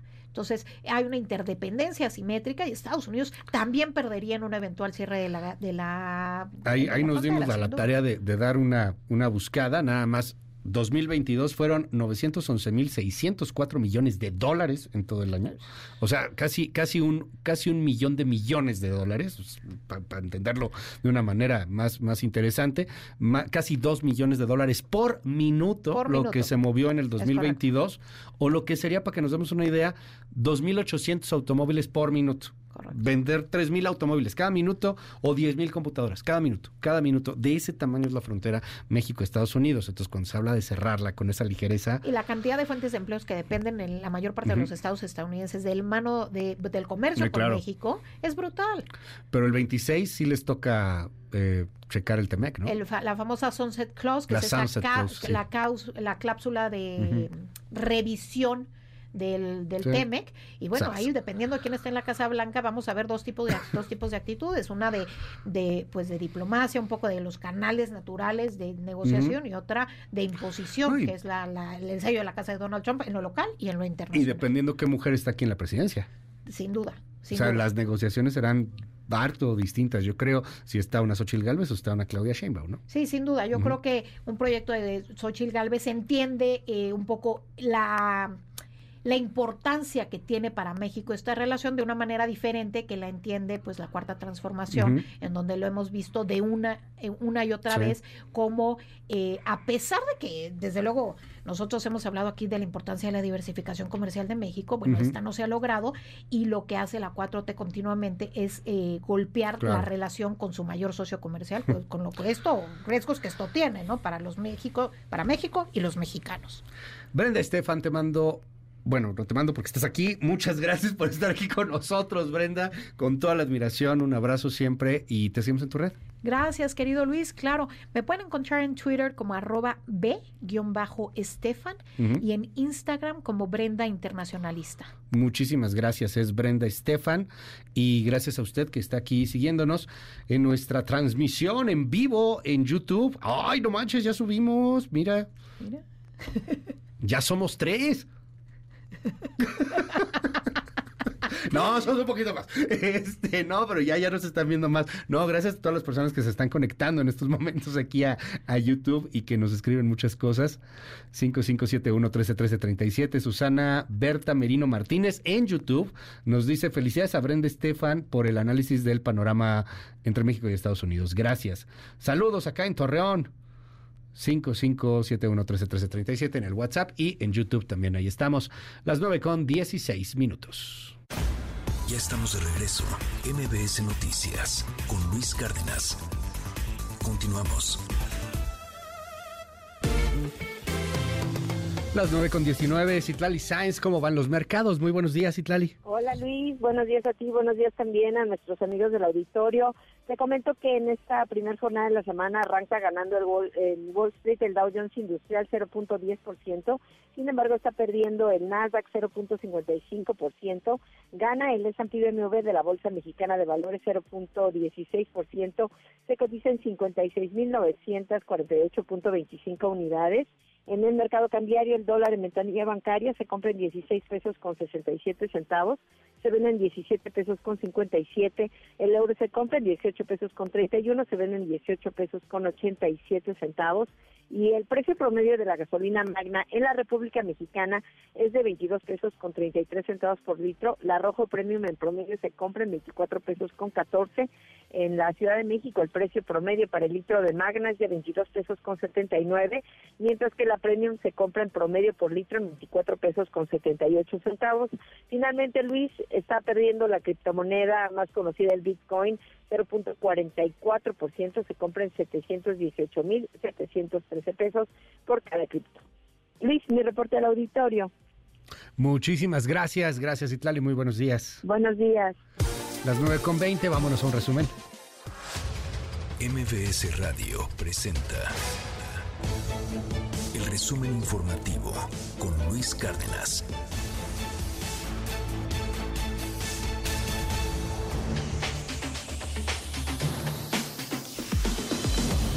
Coco García, qué gusto saludarte. Muy buenos días. Luis Cárdenas, buen día. Buen día al auditorio de Nueva Cuenta. Les comento que el presidente Andrés Manuel López Obrador confirmó que la filtración de datos de periodistas que asisten a la conferencia matutina se trató de un hackeo. Detalló que solicitará a la Secretaría de Gobernación brindar protección a los comunicadores que se sientan vulnerados debido a que sus datos personales se hicieron públicos y bueno, pues no descartó que Claudio X González sea el responsable. Escuche.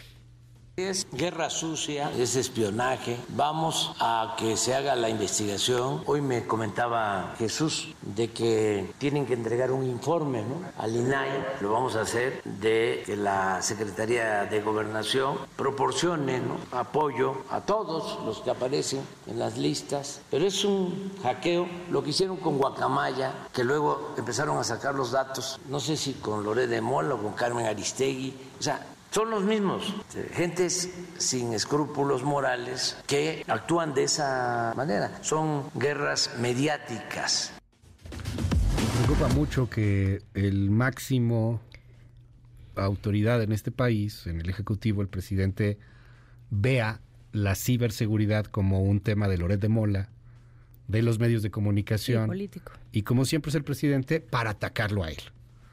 A ver, de entrada de aquí un abrazo y, y, la solidaridad, el cariño, la admiración de siempre a Rocío, a Angélica, Melina, a Hatsiri Magallanes, a Nora Bucio, a Rocío Méndez, que son nuestras compañeras, todas Sí. mujeres, por cierto, que van y cubren la mañanera eh, todos los días y cuyos datos han sido también expuestos. Por supuesto. Y a todos nuestros colegas periodistas, a todos los que tuvieron filtración de datos, más de 323, por supuesto que toda la solidaridad. Pero más allá de estos temas, está bien cañón que seamos tan vulnerables en el Estado mexicano en ciberseguridad. Cabe mencionar que en 2020 fue atacada la oficina digital de presidencia de hackeos. O sea, el SAT es el organismo gubernamental que más recibe hackeos. Que más O sea, tiene ataques. Alguien dijo así como de, nah, ciberseguridad, ¿qué es eso, hombre? Y en algún recortaron. momento se dio a conocer eso, o sea, cómo eh, bajaron mucho el tema de la ciberseguridad, porque el presidente López Obrador pues consideraba medio lúdico el asunto de las computadoras, Ajá, ¿no? así como de, cualquiera Decía lo puede hacer, pues no que, que ni que Pancho Villa y este Emiliano Zapata necesitaran una computadora para haber sido revolucionarios en su momento. Este, cuando le criticaban que la Secretaría de Economía eh, se quejaban los empleados de que tenían que estar compartiendo equipo. Hoy las computadoras ya, ya son otra cosa, muy, muy distinta a lo que podían ser en los 70s, 80s, 90s, que era como un juguete así del 2000. Nintendo, un juguete caro. No, a ver, hoy todo está aquí. Absolutamente todo está aquí.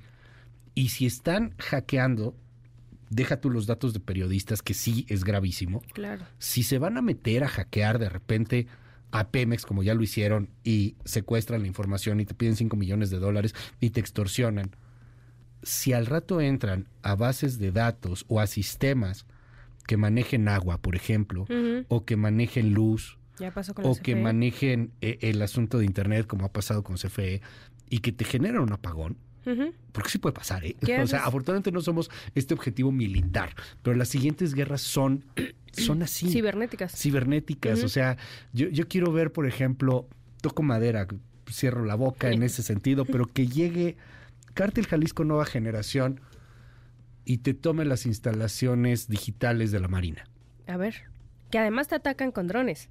Sí, pueden ser drones O puede sea- ser. Te elimino tu sistema de comunicación, Y a ver qué haces. entro a tus celulares, sé dónde vienes. Ah, no somos, no somos este top en hackeo, como, como sí lo son en Irán, por ejemplo. Por este, ejemplo, ¿no? Como en muchos Medio chinos, Oriente. etcétera. Sí, claro. En Medio Oriente hay muchísimo, o sea, sí hay, hay muy buenos hackers, rusos En hay muy buenos Unidos hackers. también. Pero aquí creo que el, el tema va mucho más allá de que es Claudio X González Que es Loret de Mola. contratando ahí a un hacker ruso para volarse los datos y, y, y por- y ponerlos. Lo digo con todo respeto, que no se me enoje nadie, pues yo sé que se enoja todo el mundo ahorita en esta época tan sensible. La ciberseguridad debería de ser una prioridad en este país.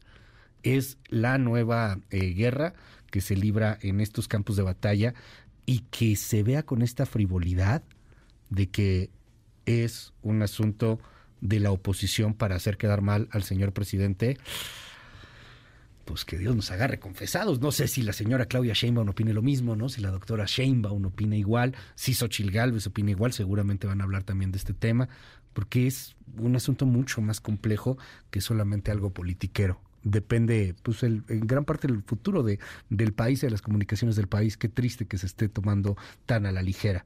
Y repito, ¿eh? Todo el, el apoyo, el cariño, Estamos con Rocío Méndez, con Angélica Melín, con Katina Magallanes, con Nora Bucio, que son reporteras, compañeras, mujeres que, que van a la mañanera todos los días, que se enfrentan a todo lo que representa la mañanera y que bueno, pues ahora también, pa' colmo, sus datos, Sus datos fueron están filtrados. ahí filtrados a expensas de quién sabe quién en un momento tan polarizado eh, Sí. en torno a la- al, al periodismo, pero pues... En fin. Bueno, Pero, ¿qué pues, más, bueno. Coco? Y en más información, Luis Auditorio, les comento que debido a que continúa la violencia en las carreteras del país y que las autoridades pues no han logrado garantizar la seguridad de quienes transitan en ellas, transportistas han comenzado a tomar medidas drásticas, pues si no les queda de otra. Este fin de semana en redes sociales circuló un video que muestra cómo traileros frustraron un asalto en la autopista Querétaro-Celaya escuche, al embestir la camioneta de los presuntos ladrones y atropellar a uno de los delincuentes que logró bajarse. El intento de asalto quedó registrado en una cámara de seguridad interna de la cabina de uno de los transportistas involucrados en este intento de asalto. Escuche. Y el gobierno de la Ciudad de México anunció que tras 54 años de historia, el boleto magnético dejará de utilizarse en toda la red del sistema de transporte colectivo Metro. Para culminar la transición hacia la tarjeta de movilidad integrada, se editará un último boleto que se podrá utilizar eh, todo el mes de febrero en las líneas 2 y 3, que son todavía las que usan el boleto. Así lo anunció el jefe de gobierno Martí Batres. Además, cabe señalar que las taquillas continuarán operando para la venta y recarga de estas tarjetas. Escucha ahora sí. Estamos realizando una última edición. Es una edición de transición. Como este, están editando 14 millones de boletos. Estos 14 millones de boletos se podrán utilizar todavía en dos líneas del metro a lo largo del el mes de febrero. Y este dibujo evoca al primer boleto. La primera edición es el dibujo de la primera edición del boleto. Aquí le ponemos último boleto del metro, edición final del boleto magnético, 54 años, 1969-2023 ya no habrá más eh, posibilidad de utilizar el boleto este físico. Está, sí está medio feo, pues pero es que es el recuerdo del primero, ¿no? El primero creo que era pues así rojo. Sí, eh, em, bueno, naranja. Yo no, viví eso. Bueno, yo tampoco. Ah, yo tampoco, no, pues no. Claramente. pero sí he visto ediciones más bonitas. Sí, han, sacado boletos especiales. Sí, o sea, del centenario, del bicentenario, había ediciones más padres. Y, valen una lana, ¿eh? Estaba buscando ahí en el Mercado Libre. A ver si no están los... Pero en Mercado Libre sí hay, coleccionistas de metro, de boletos del metro, y valen, valen una lana. Los revendedores, a ver. Sí, pues, pues, de eso se trata, ¿no? Pues, van a sacar las ediciones y ya este lo guardas y de aquí a algunos años pues valdrá muchísimo dinero el tema de tu colección en general, no solamente un, un boleto. Oye, pero a partir de cuándo ya ya no puedes usar boletos físicos. Ya, eh, solo se va a poder usar el mes de febrero. Y a partir de marzo, ya va Marzo, pura tarjeta. este nada más se usa, solo se va a usar en la línea 2 y 3, que son las únicas que aceptan todavía boleto magnético. Ah, Las demás ya, son de tarjeta. desde hace un rato ya no aceptan, exacto. Así es. Y finalmente, Luis Auditorio, les comento que el vicegobernador de Texas, Dan Patrick, alertó sobre la invasión criminal al Estado y volvió a arremeter contra los migrantes que cruzan de manera ilegal desde México hacia Estados Unidos. Al cuestionar el trabajo hecho por el gobierno del presidente Biden para frenar la migración ilegal, el funcionario señaló que Texas está siendo invadido por asesinos, abusadores, terroristas, violadores y pandilleros y bad hombres. Escucha todos esos. Según creemos, según la Constitución, es nuestro derecho proteger a nuestro pueblo, simple y sencillamente, y proteger a nuestro país. El gobierno federal no lo está haciendo. Tenían un acuerdo para protegernos de la invasión. ¿Joe Biden quiere discutir lo que es una invasión? 8 millones de personas que han entrado de forma ilegal, asesinos, abusadores, terroristas, violadores, pandilleros, traficantes, ladrones de autos, secuestradores. Eso es una invasión. Y por cierto, ¿quién está enviándolos? ¿Quién está cobrando? Son los cárteles armados. A mí me parece que es un ejército.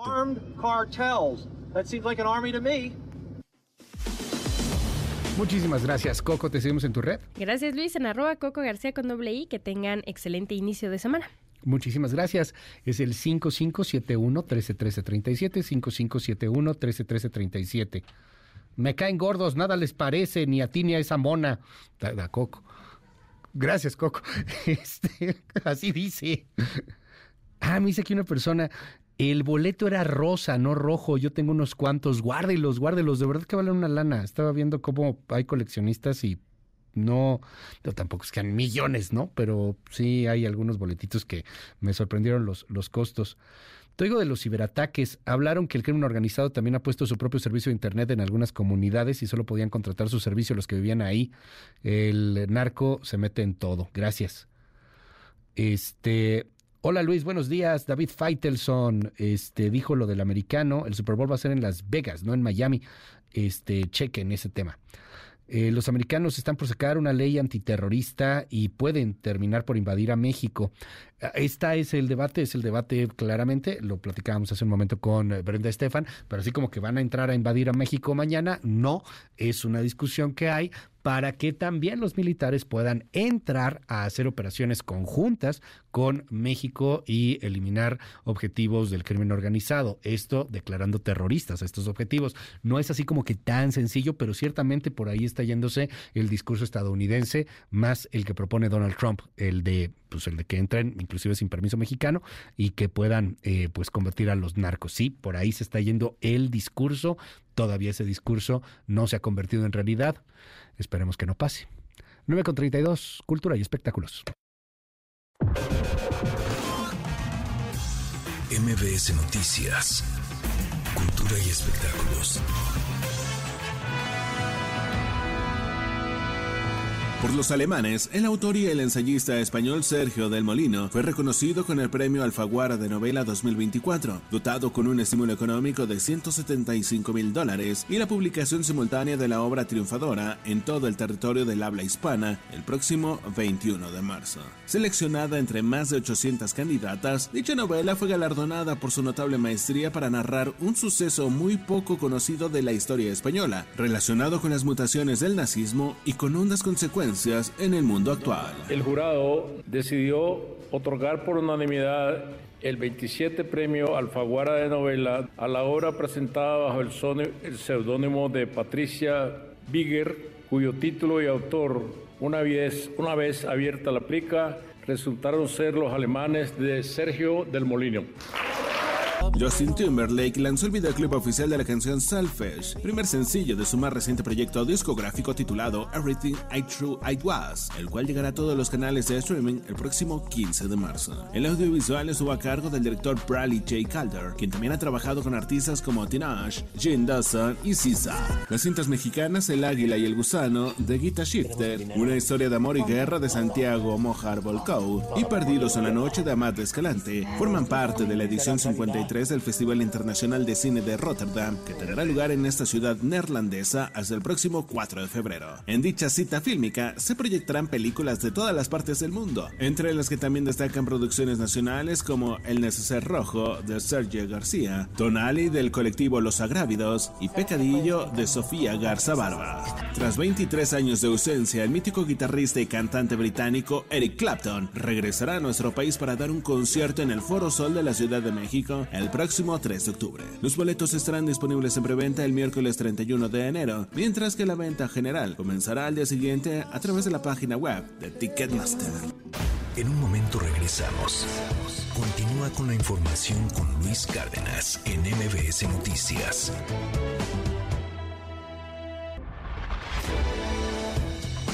Ya estamos de regreso. MBS Noticias con Luis Cárdenas. Continuamos.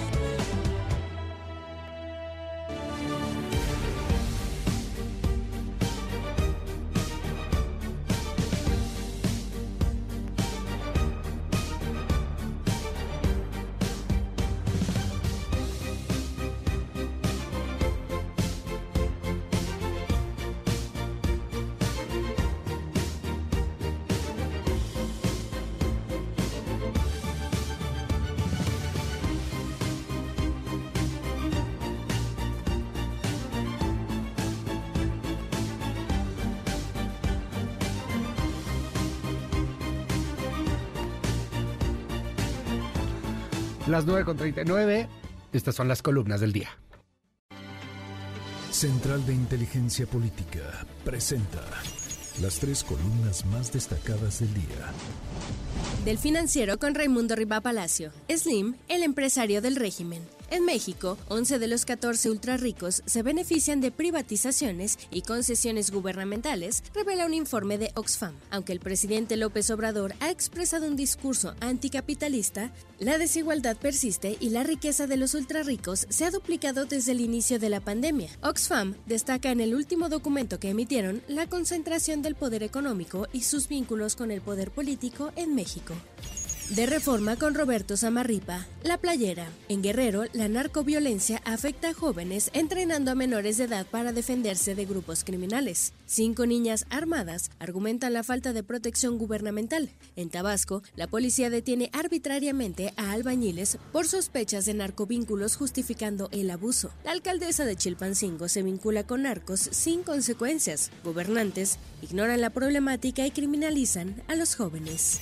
Finalmente del financiero con Pablo Iriar. La negligencia nos dejará sin agua. A partir de marzo, la Ciudad de México enfrentará una crisis de agua debido a la falta de previsión del gobierno ante el cambio climático. A pesar de cientos de miles de millones invertidos en proyectos de relumbrón, no se han realizado inversiones esenciales en el sistema hidráulico. Para el autor, la prioridad gubernamental en proyectos visibles y electoralmente rentables amenaza con consecuencias graves. Con síntesis de Mariana Peralta, estas fueron las columnas del día. Síguenos en la cuenta de Twitter, mx-arma.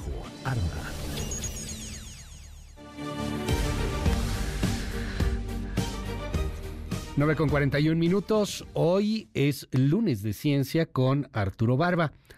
Platicábamos del cambio climático, pues del asunto de las emisiones, de los cambios de, de climas, de temperaturas, de cómo donde hacía frío ahora hace muchísimo calor, donde hacía calor ahora hace muchísimo frío. En algunos lugares tenemos sequía, en otros lugares están inundados, como en el caso de, Tijuana, San Francisco, ¿no? Estas imágenes impactantes. Bueno, la realidad es que todos nos estamos haciendo estúpidos en el tema. Pero me gustaría decirlo de otra manera, pero esa es la verdad. Muy pocos lo están tomando en serio. Y, cada vez, y vamos, y la cumbre, y el cambio climático, y hablemos, y nos vamos a comprometer a emitir menos emisiones. Sí, sí, sí, nos comprometemos, la, la, la, la, la, la, la. Firmamos ahí algunas cositas, pero no cumplimos absolutamente nada. Y es que los informes de las industrias subestiman drásticamente las emisiones de carbono que la misma industria está produciendo. Y poco a poco estamos empezando a ver las consecuencias del tema. Querido Arturo Barba, te mando un abrazo. ¿Cómo estás? Buenos días. ¿Qué tal Luis? Muy buen día. Eh, sí, efectivamente, uno de los grandes fracasos de la COP28 que eh, tuvimos el, año pasado, a fines del año pasado, pues es que nunca se llegó a un acuerdo que se buscó o que impulsaron algunos eh, grupos de científicos, el hecho de que las eh, industrias, las emisiones de las industrias y de los países, sean analizados por un organismo internacional independiente. Porque, ¿qué es lo que ocurre ahora, Luis? Ahora las eh, mediciones y los análisis se basan en las mediciones de las propias empresas y de los propios países. Y esto quiere decir que le dejan, eh, digamos, en, en, las manos de los propios contaminadores la, la medición de lo que contaminan. Y esto es realmente absurdo. Esto desde hace varios años ha estado impulsando la creación de este organismo que haga las mediciones de manera adecuada. ¿Y cómo se realiza ahorita, en la actualidad? Se realiza con, a través de, satélites. Los satélites están eh, enfocando eh, continuamente, por ejemplo, las refinerías de hidrocarburos, tanto de México como de todo el mundo, y eh, también incluidos las, las arenas pétreas que hay en Canadá, que es, son los yacimientos de petróleo eh, obtenidas por arena o a través de la arena que está acumulado ahí, más grandes del mundo.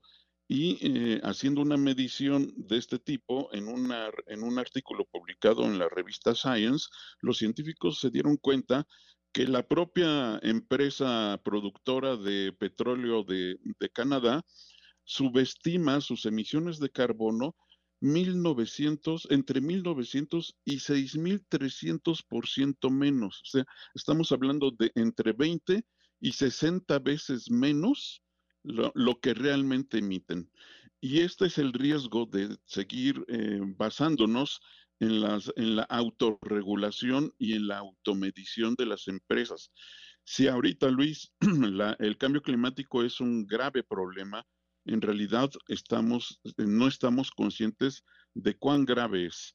Y por eso el año pasado eh, la, la, temperatura promedio rebasó el 1.5 grados que el Acuerdo de París había establecido como un límite para el incremento de la temperatura.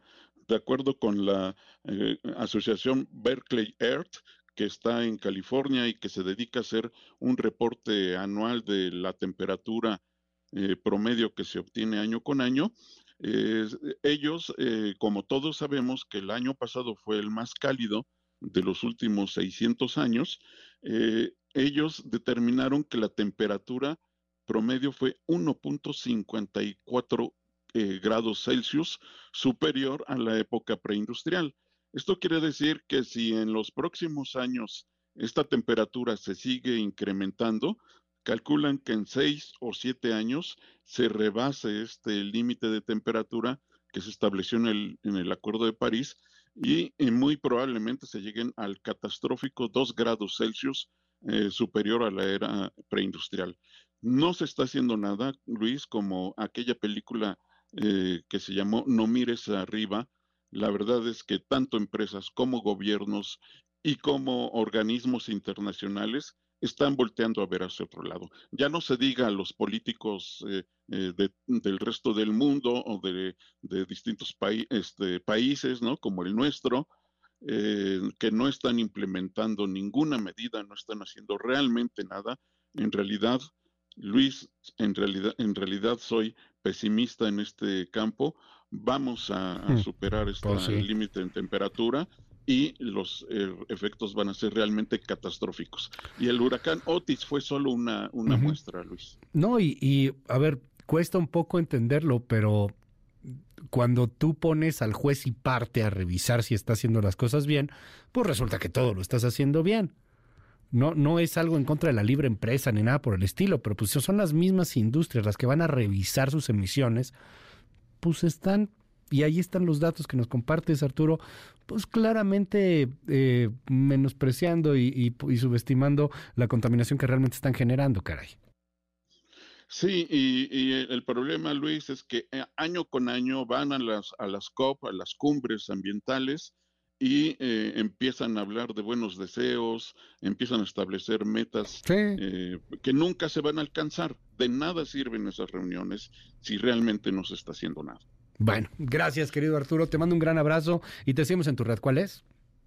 Sí, arroba Banaf, Luis, y en, su tinta y en MBS Noticias. Gracias, es Arturo Barba. Son las 9 de la mañana con 48 minutos. Vámonos a temas internacionales. Primero empiezo con lo que está sucediendo en Gaza y, y este asunto entre Israel y la ONU, que traen un pleito tamaño caguama.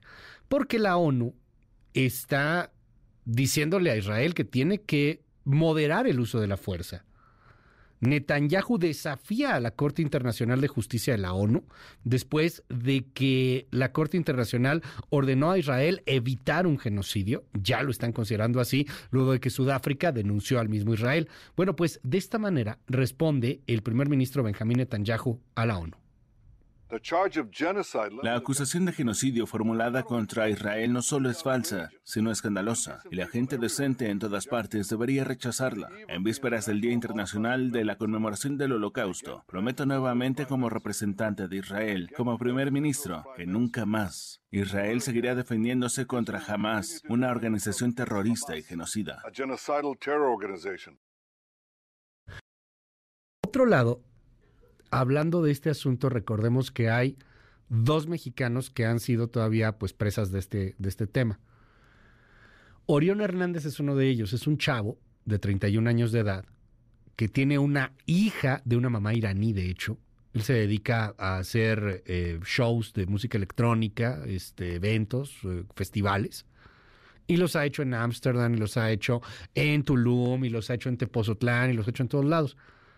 Él, Orión, es, es, un mexicano, México-francés, franco-mexicano. Eh, y, la familia ha sido muy cauta, no, no ha querido hablar mucho. Pero este fin de semana ya salieron y estuvieron ahí en Tepozotlán y, pidieron por Orión, pues entre oraciones y, y, la exigencia de que sea liberado por Hamas. Porque él no es ni siquiera israelí, no es, bueno, no es judío. Con eso ni siquiera es judío, no, no es israelí. Él estaba en el festival este, este, que se estaba llevando a cabo, Supernova, pues como parte de, de, los organizadores, insisto, porque a eso se dedica. Jamás lo secuestró y estamos ya con 110 días que no tenemos a Orión Hernández. Y, el gobierno mexicano pues tampoco ha hecho mucho, ¿no? Al respecto.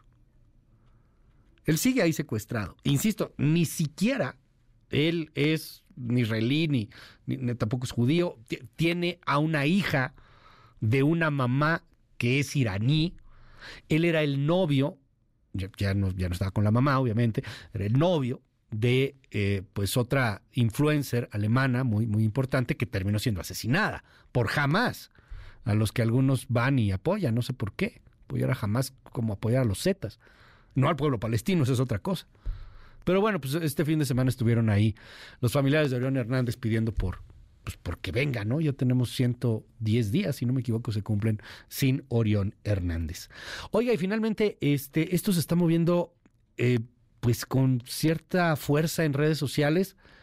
Aquellos que, que son seguidores de las noticias de la nobleza británica. Hay muchas sospechas en torno a la salud de Kate Middleton, de la princesa de Gales, la esposa del heredero al trono, el príncipe Guillermo. ¿Qué pasó? El 16 de enero a Kate Middleton la operan por una cirugía abdominal planificada. ¿Cuál era el fondo de esta cirugía? No queda muy claro. Pero empieza, pues así, a, decir, oye, pues está muy, pues está, joven, ya, ya tendría que haber salido de la tele, ¿no? Una foto, un TikTok, algo, ya tuvo que haber salido Kate Middleton. Pero pues no ha salido, y no ha salido, y no ha salido. Entonces empezaron ya los rumores que, que, que, está inducida en coma. Hay algunos titulares que estoy viendo en la prensa que dicen al borde de la muerte. A ver, la realidad es que no hay nada confirmado, salvo que la realeza, a través de la cuenta de Kate Middleton, pues subió una especie de comunicado eh, en donde dice que pues ella se recupera favorablemente y se acabó, no hay, no hay más información. Pero bueno, pues en estos momentos se, se mueve un poquito este tema. Hay por ahí una, una periodista, se llama Concha Calleja, es una periodista española, muy metida en el tema de la realeza británica, y dice que cuando terminó la operación, hace pues ya unos días, sí la tuvieron que haber metido en, en coma y sí la inducieron y todo, pero pues no puede confirmar si sigue o no sigue de esa manera. Entonces también no se extrañe que en los siguientes eh, minutos, horas, eh, empiece usted a escuchar un poquito sobre Kate Middleton, porque se anda moviendo mucho también este tema en las redes sociales. 953, estos son los titulares del planeta. Titulares del mundo. York Times, Estados Unidos. La Casa Blanca culpa a una milicia respaldada por Irán luego de un ataque mortal contra las fuerzas estadounidenses. Washington Post, Estados Unidos. Biden promete respuesta después de que un ataque con drones matara a tres soldados estadounidenses en Jordania. El país, España. Robles rechazó frente a Álvarez participar en la misión de la Unión Europea en el Mar Rojo. Le Monde, Francia. Taxistas se movilizan este lunes con varias concentraciones organizadas en toda Francia. The Guardian, Reino Unido. Se intensifican los temores de un conflicto entre Estados Unidos e Irán tras la muerte de tropas en un ataque con aviones no tripulados. Der Spiegel, Alemania. Somos más. Decenas de miles de personas se manifiestan contra la extrema derecha en Hamburgo. Corriere della Sera, Italia. Ataque a la iglesia italiana en Estambul, terror y muerte. Funcho de São Paulo, Brasil. La Cámara regresa del receso con amenaza de bloquear la agenda del gobierno de Lula. El Clarín, Argentina. El gobierno cierra el acuerdo con aliados para votar la reforma. Al Jazeera, Medio Oriente. Respuesta a las masacres de Israel. Grupo reivindica ataque mortal contra fuerzas estadounidenses. En un momento regresamos. Continúa con la información con Luis Cárdenas en MBS Noticias.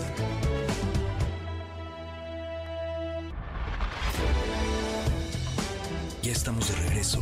MBS Noticias con Luis Cárdenas. Continuamos. Las 9 con 58 minutos. Gracias por estar con nosotros, amigos de YouTube. Neta, muchas gracias. Neta, neta de corazón, gracias. Me siente bien padre estar en, bueno, en YouTube, en TikTok, en Facebook, pero es que YouTube tenemos tantas ganas de, hacerlo, de subir estos programas a YouTube y pues parece que ya lo, lo, podemos estar haciendo. Sé que hay por ahí algunas fallitas todavía, vamos a ir corrigiéndolo poco a poco, poco a poco y vamos subiendo de verdad gracias a esta comunidad de YouTube que se conectó y, y gracias a todos los que están en la radio, a todos los que están en la tele, Gracias en este eh, pues espacio multiplataforma, se lo digo neta con el corazón en la mano. Es un privilegio, es un gustazo estar con usted un ratito cada mañana. Yo soy Luis Cárdenas, pásela increíble. Se queda con Gaby Vargas y ya están aquí también Ingrid y Tamara. Bye bye. Esto fue MBS Noticias con Luis Cárdenas.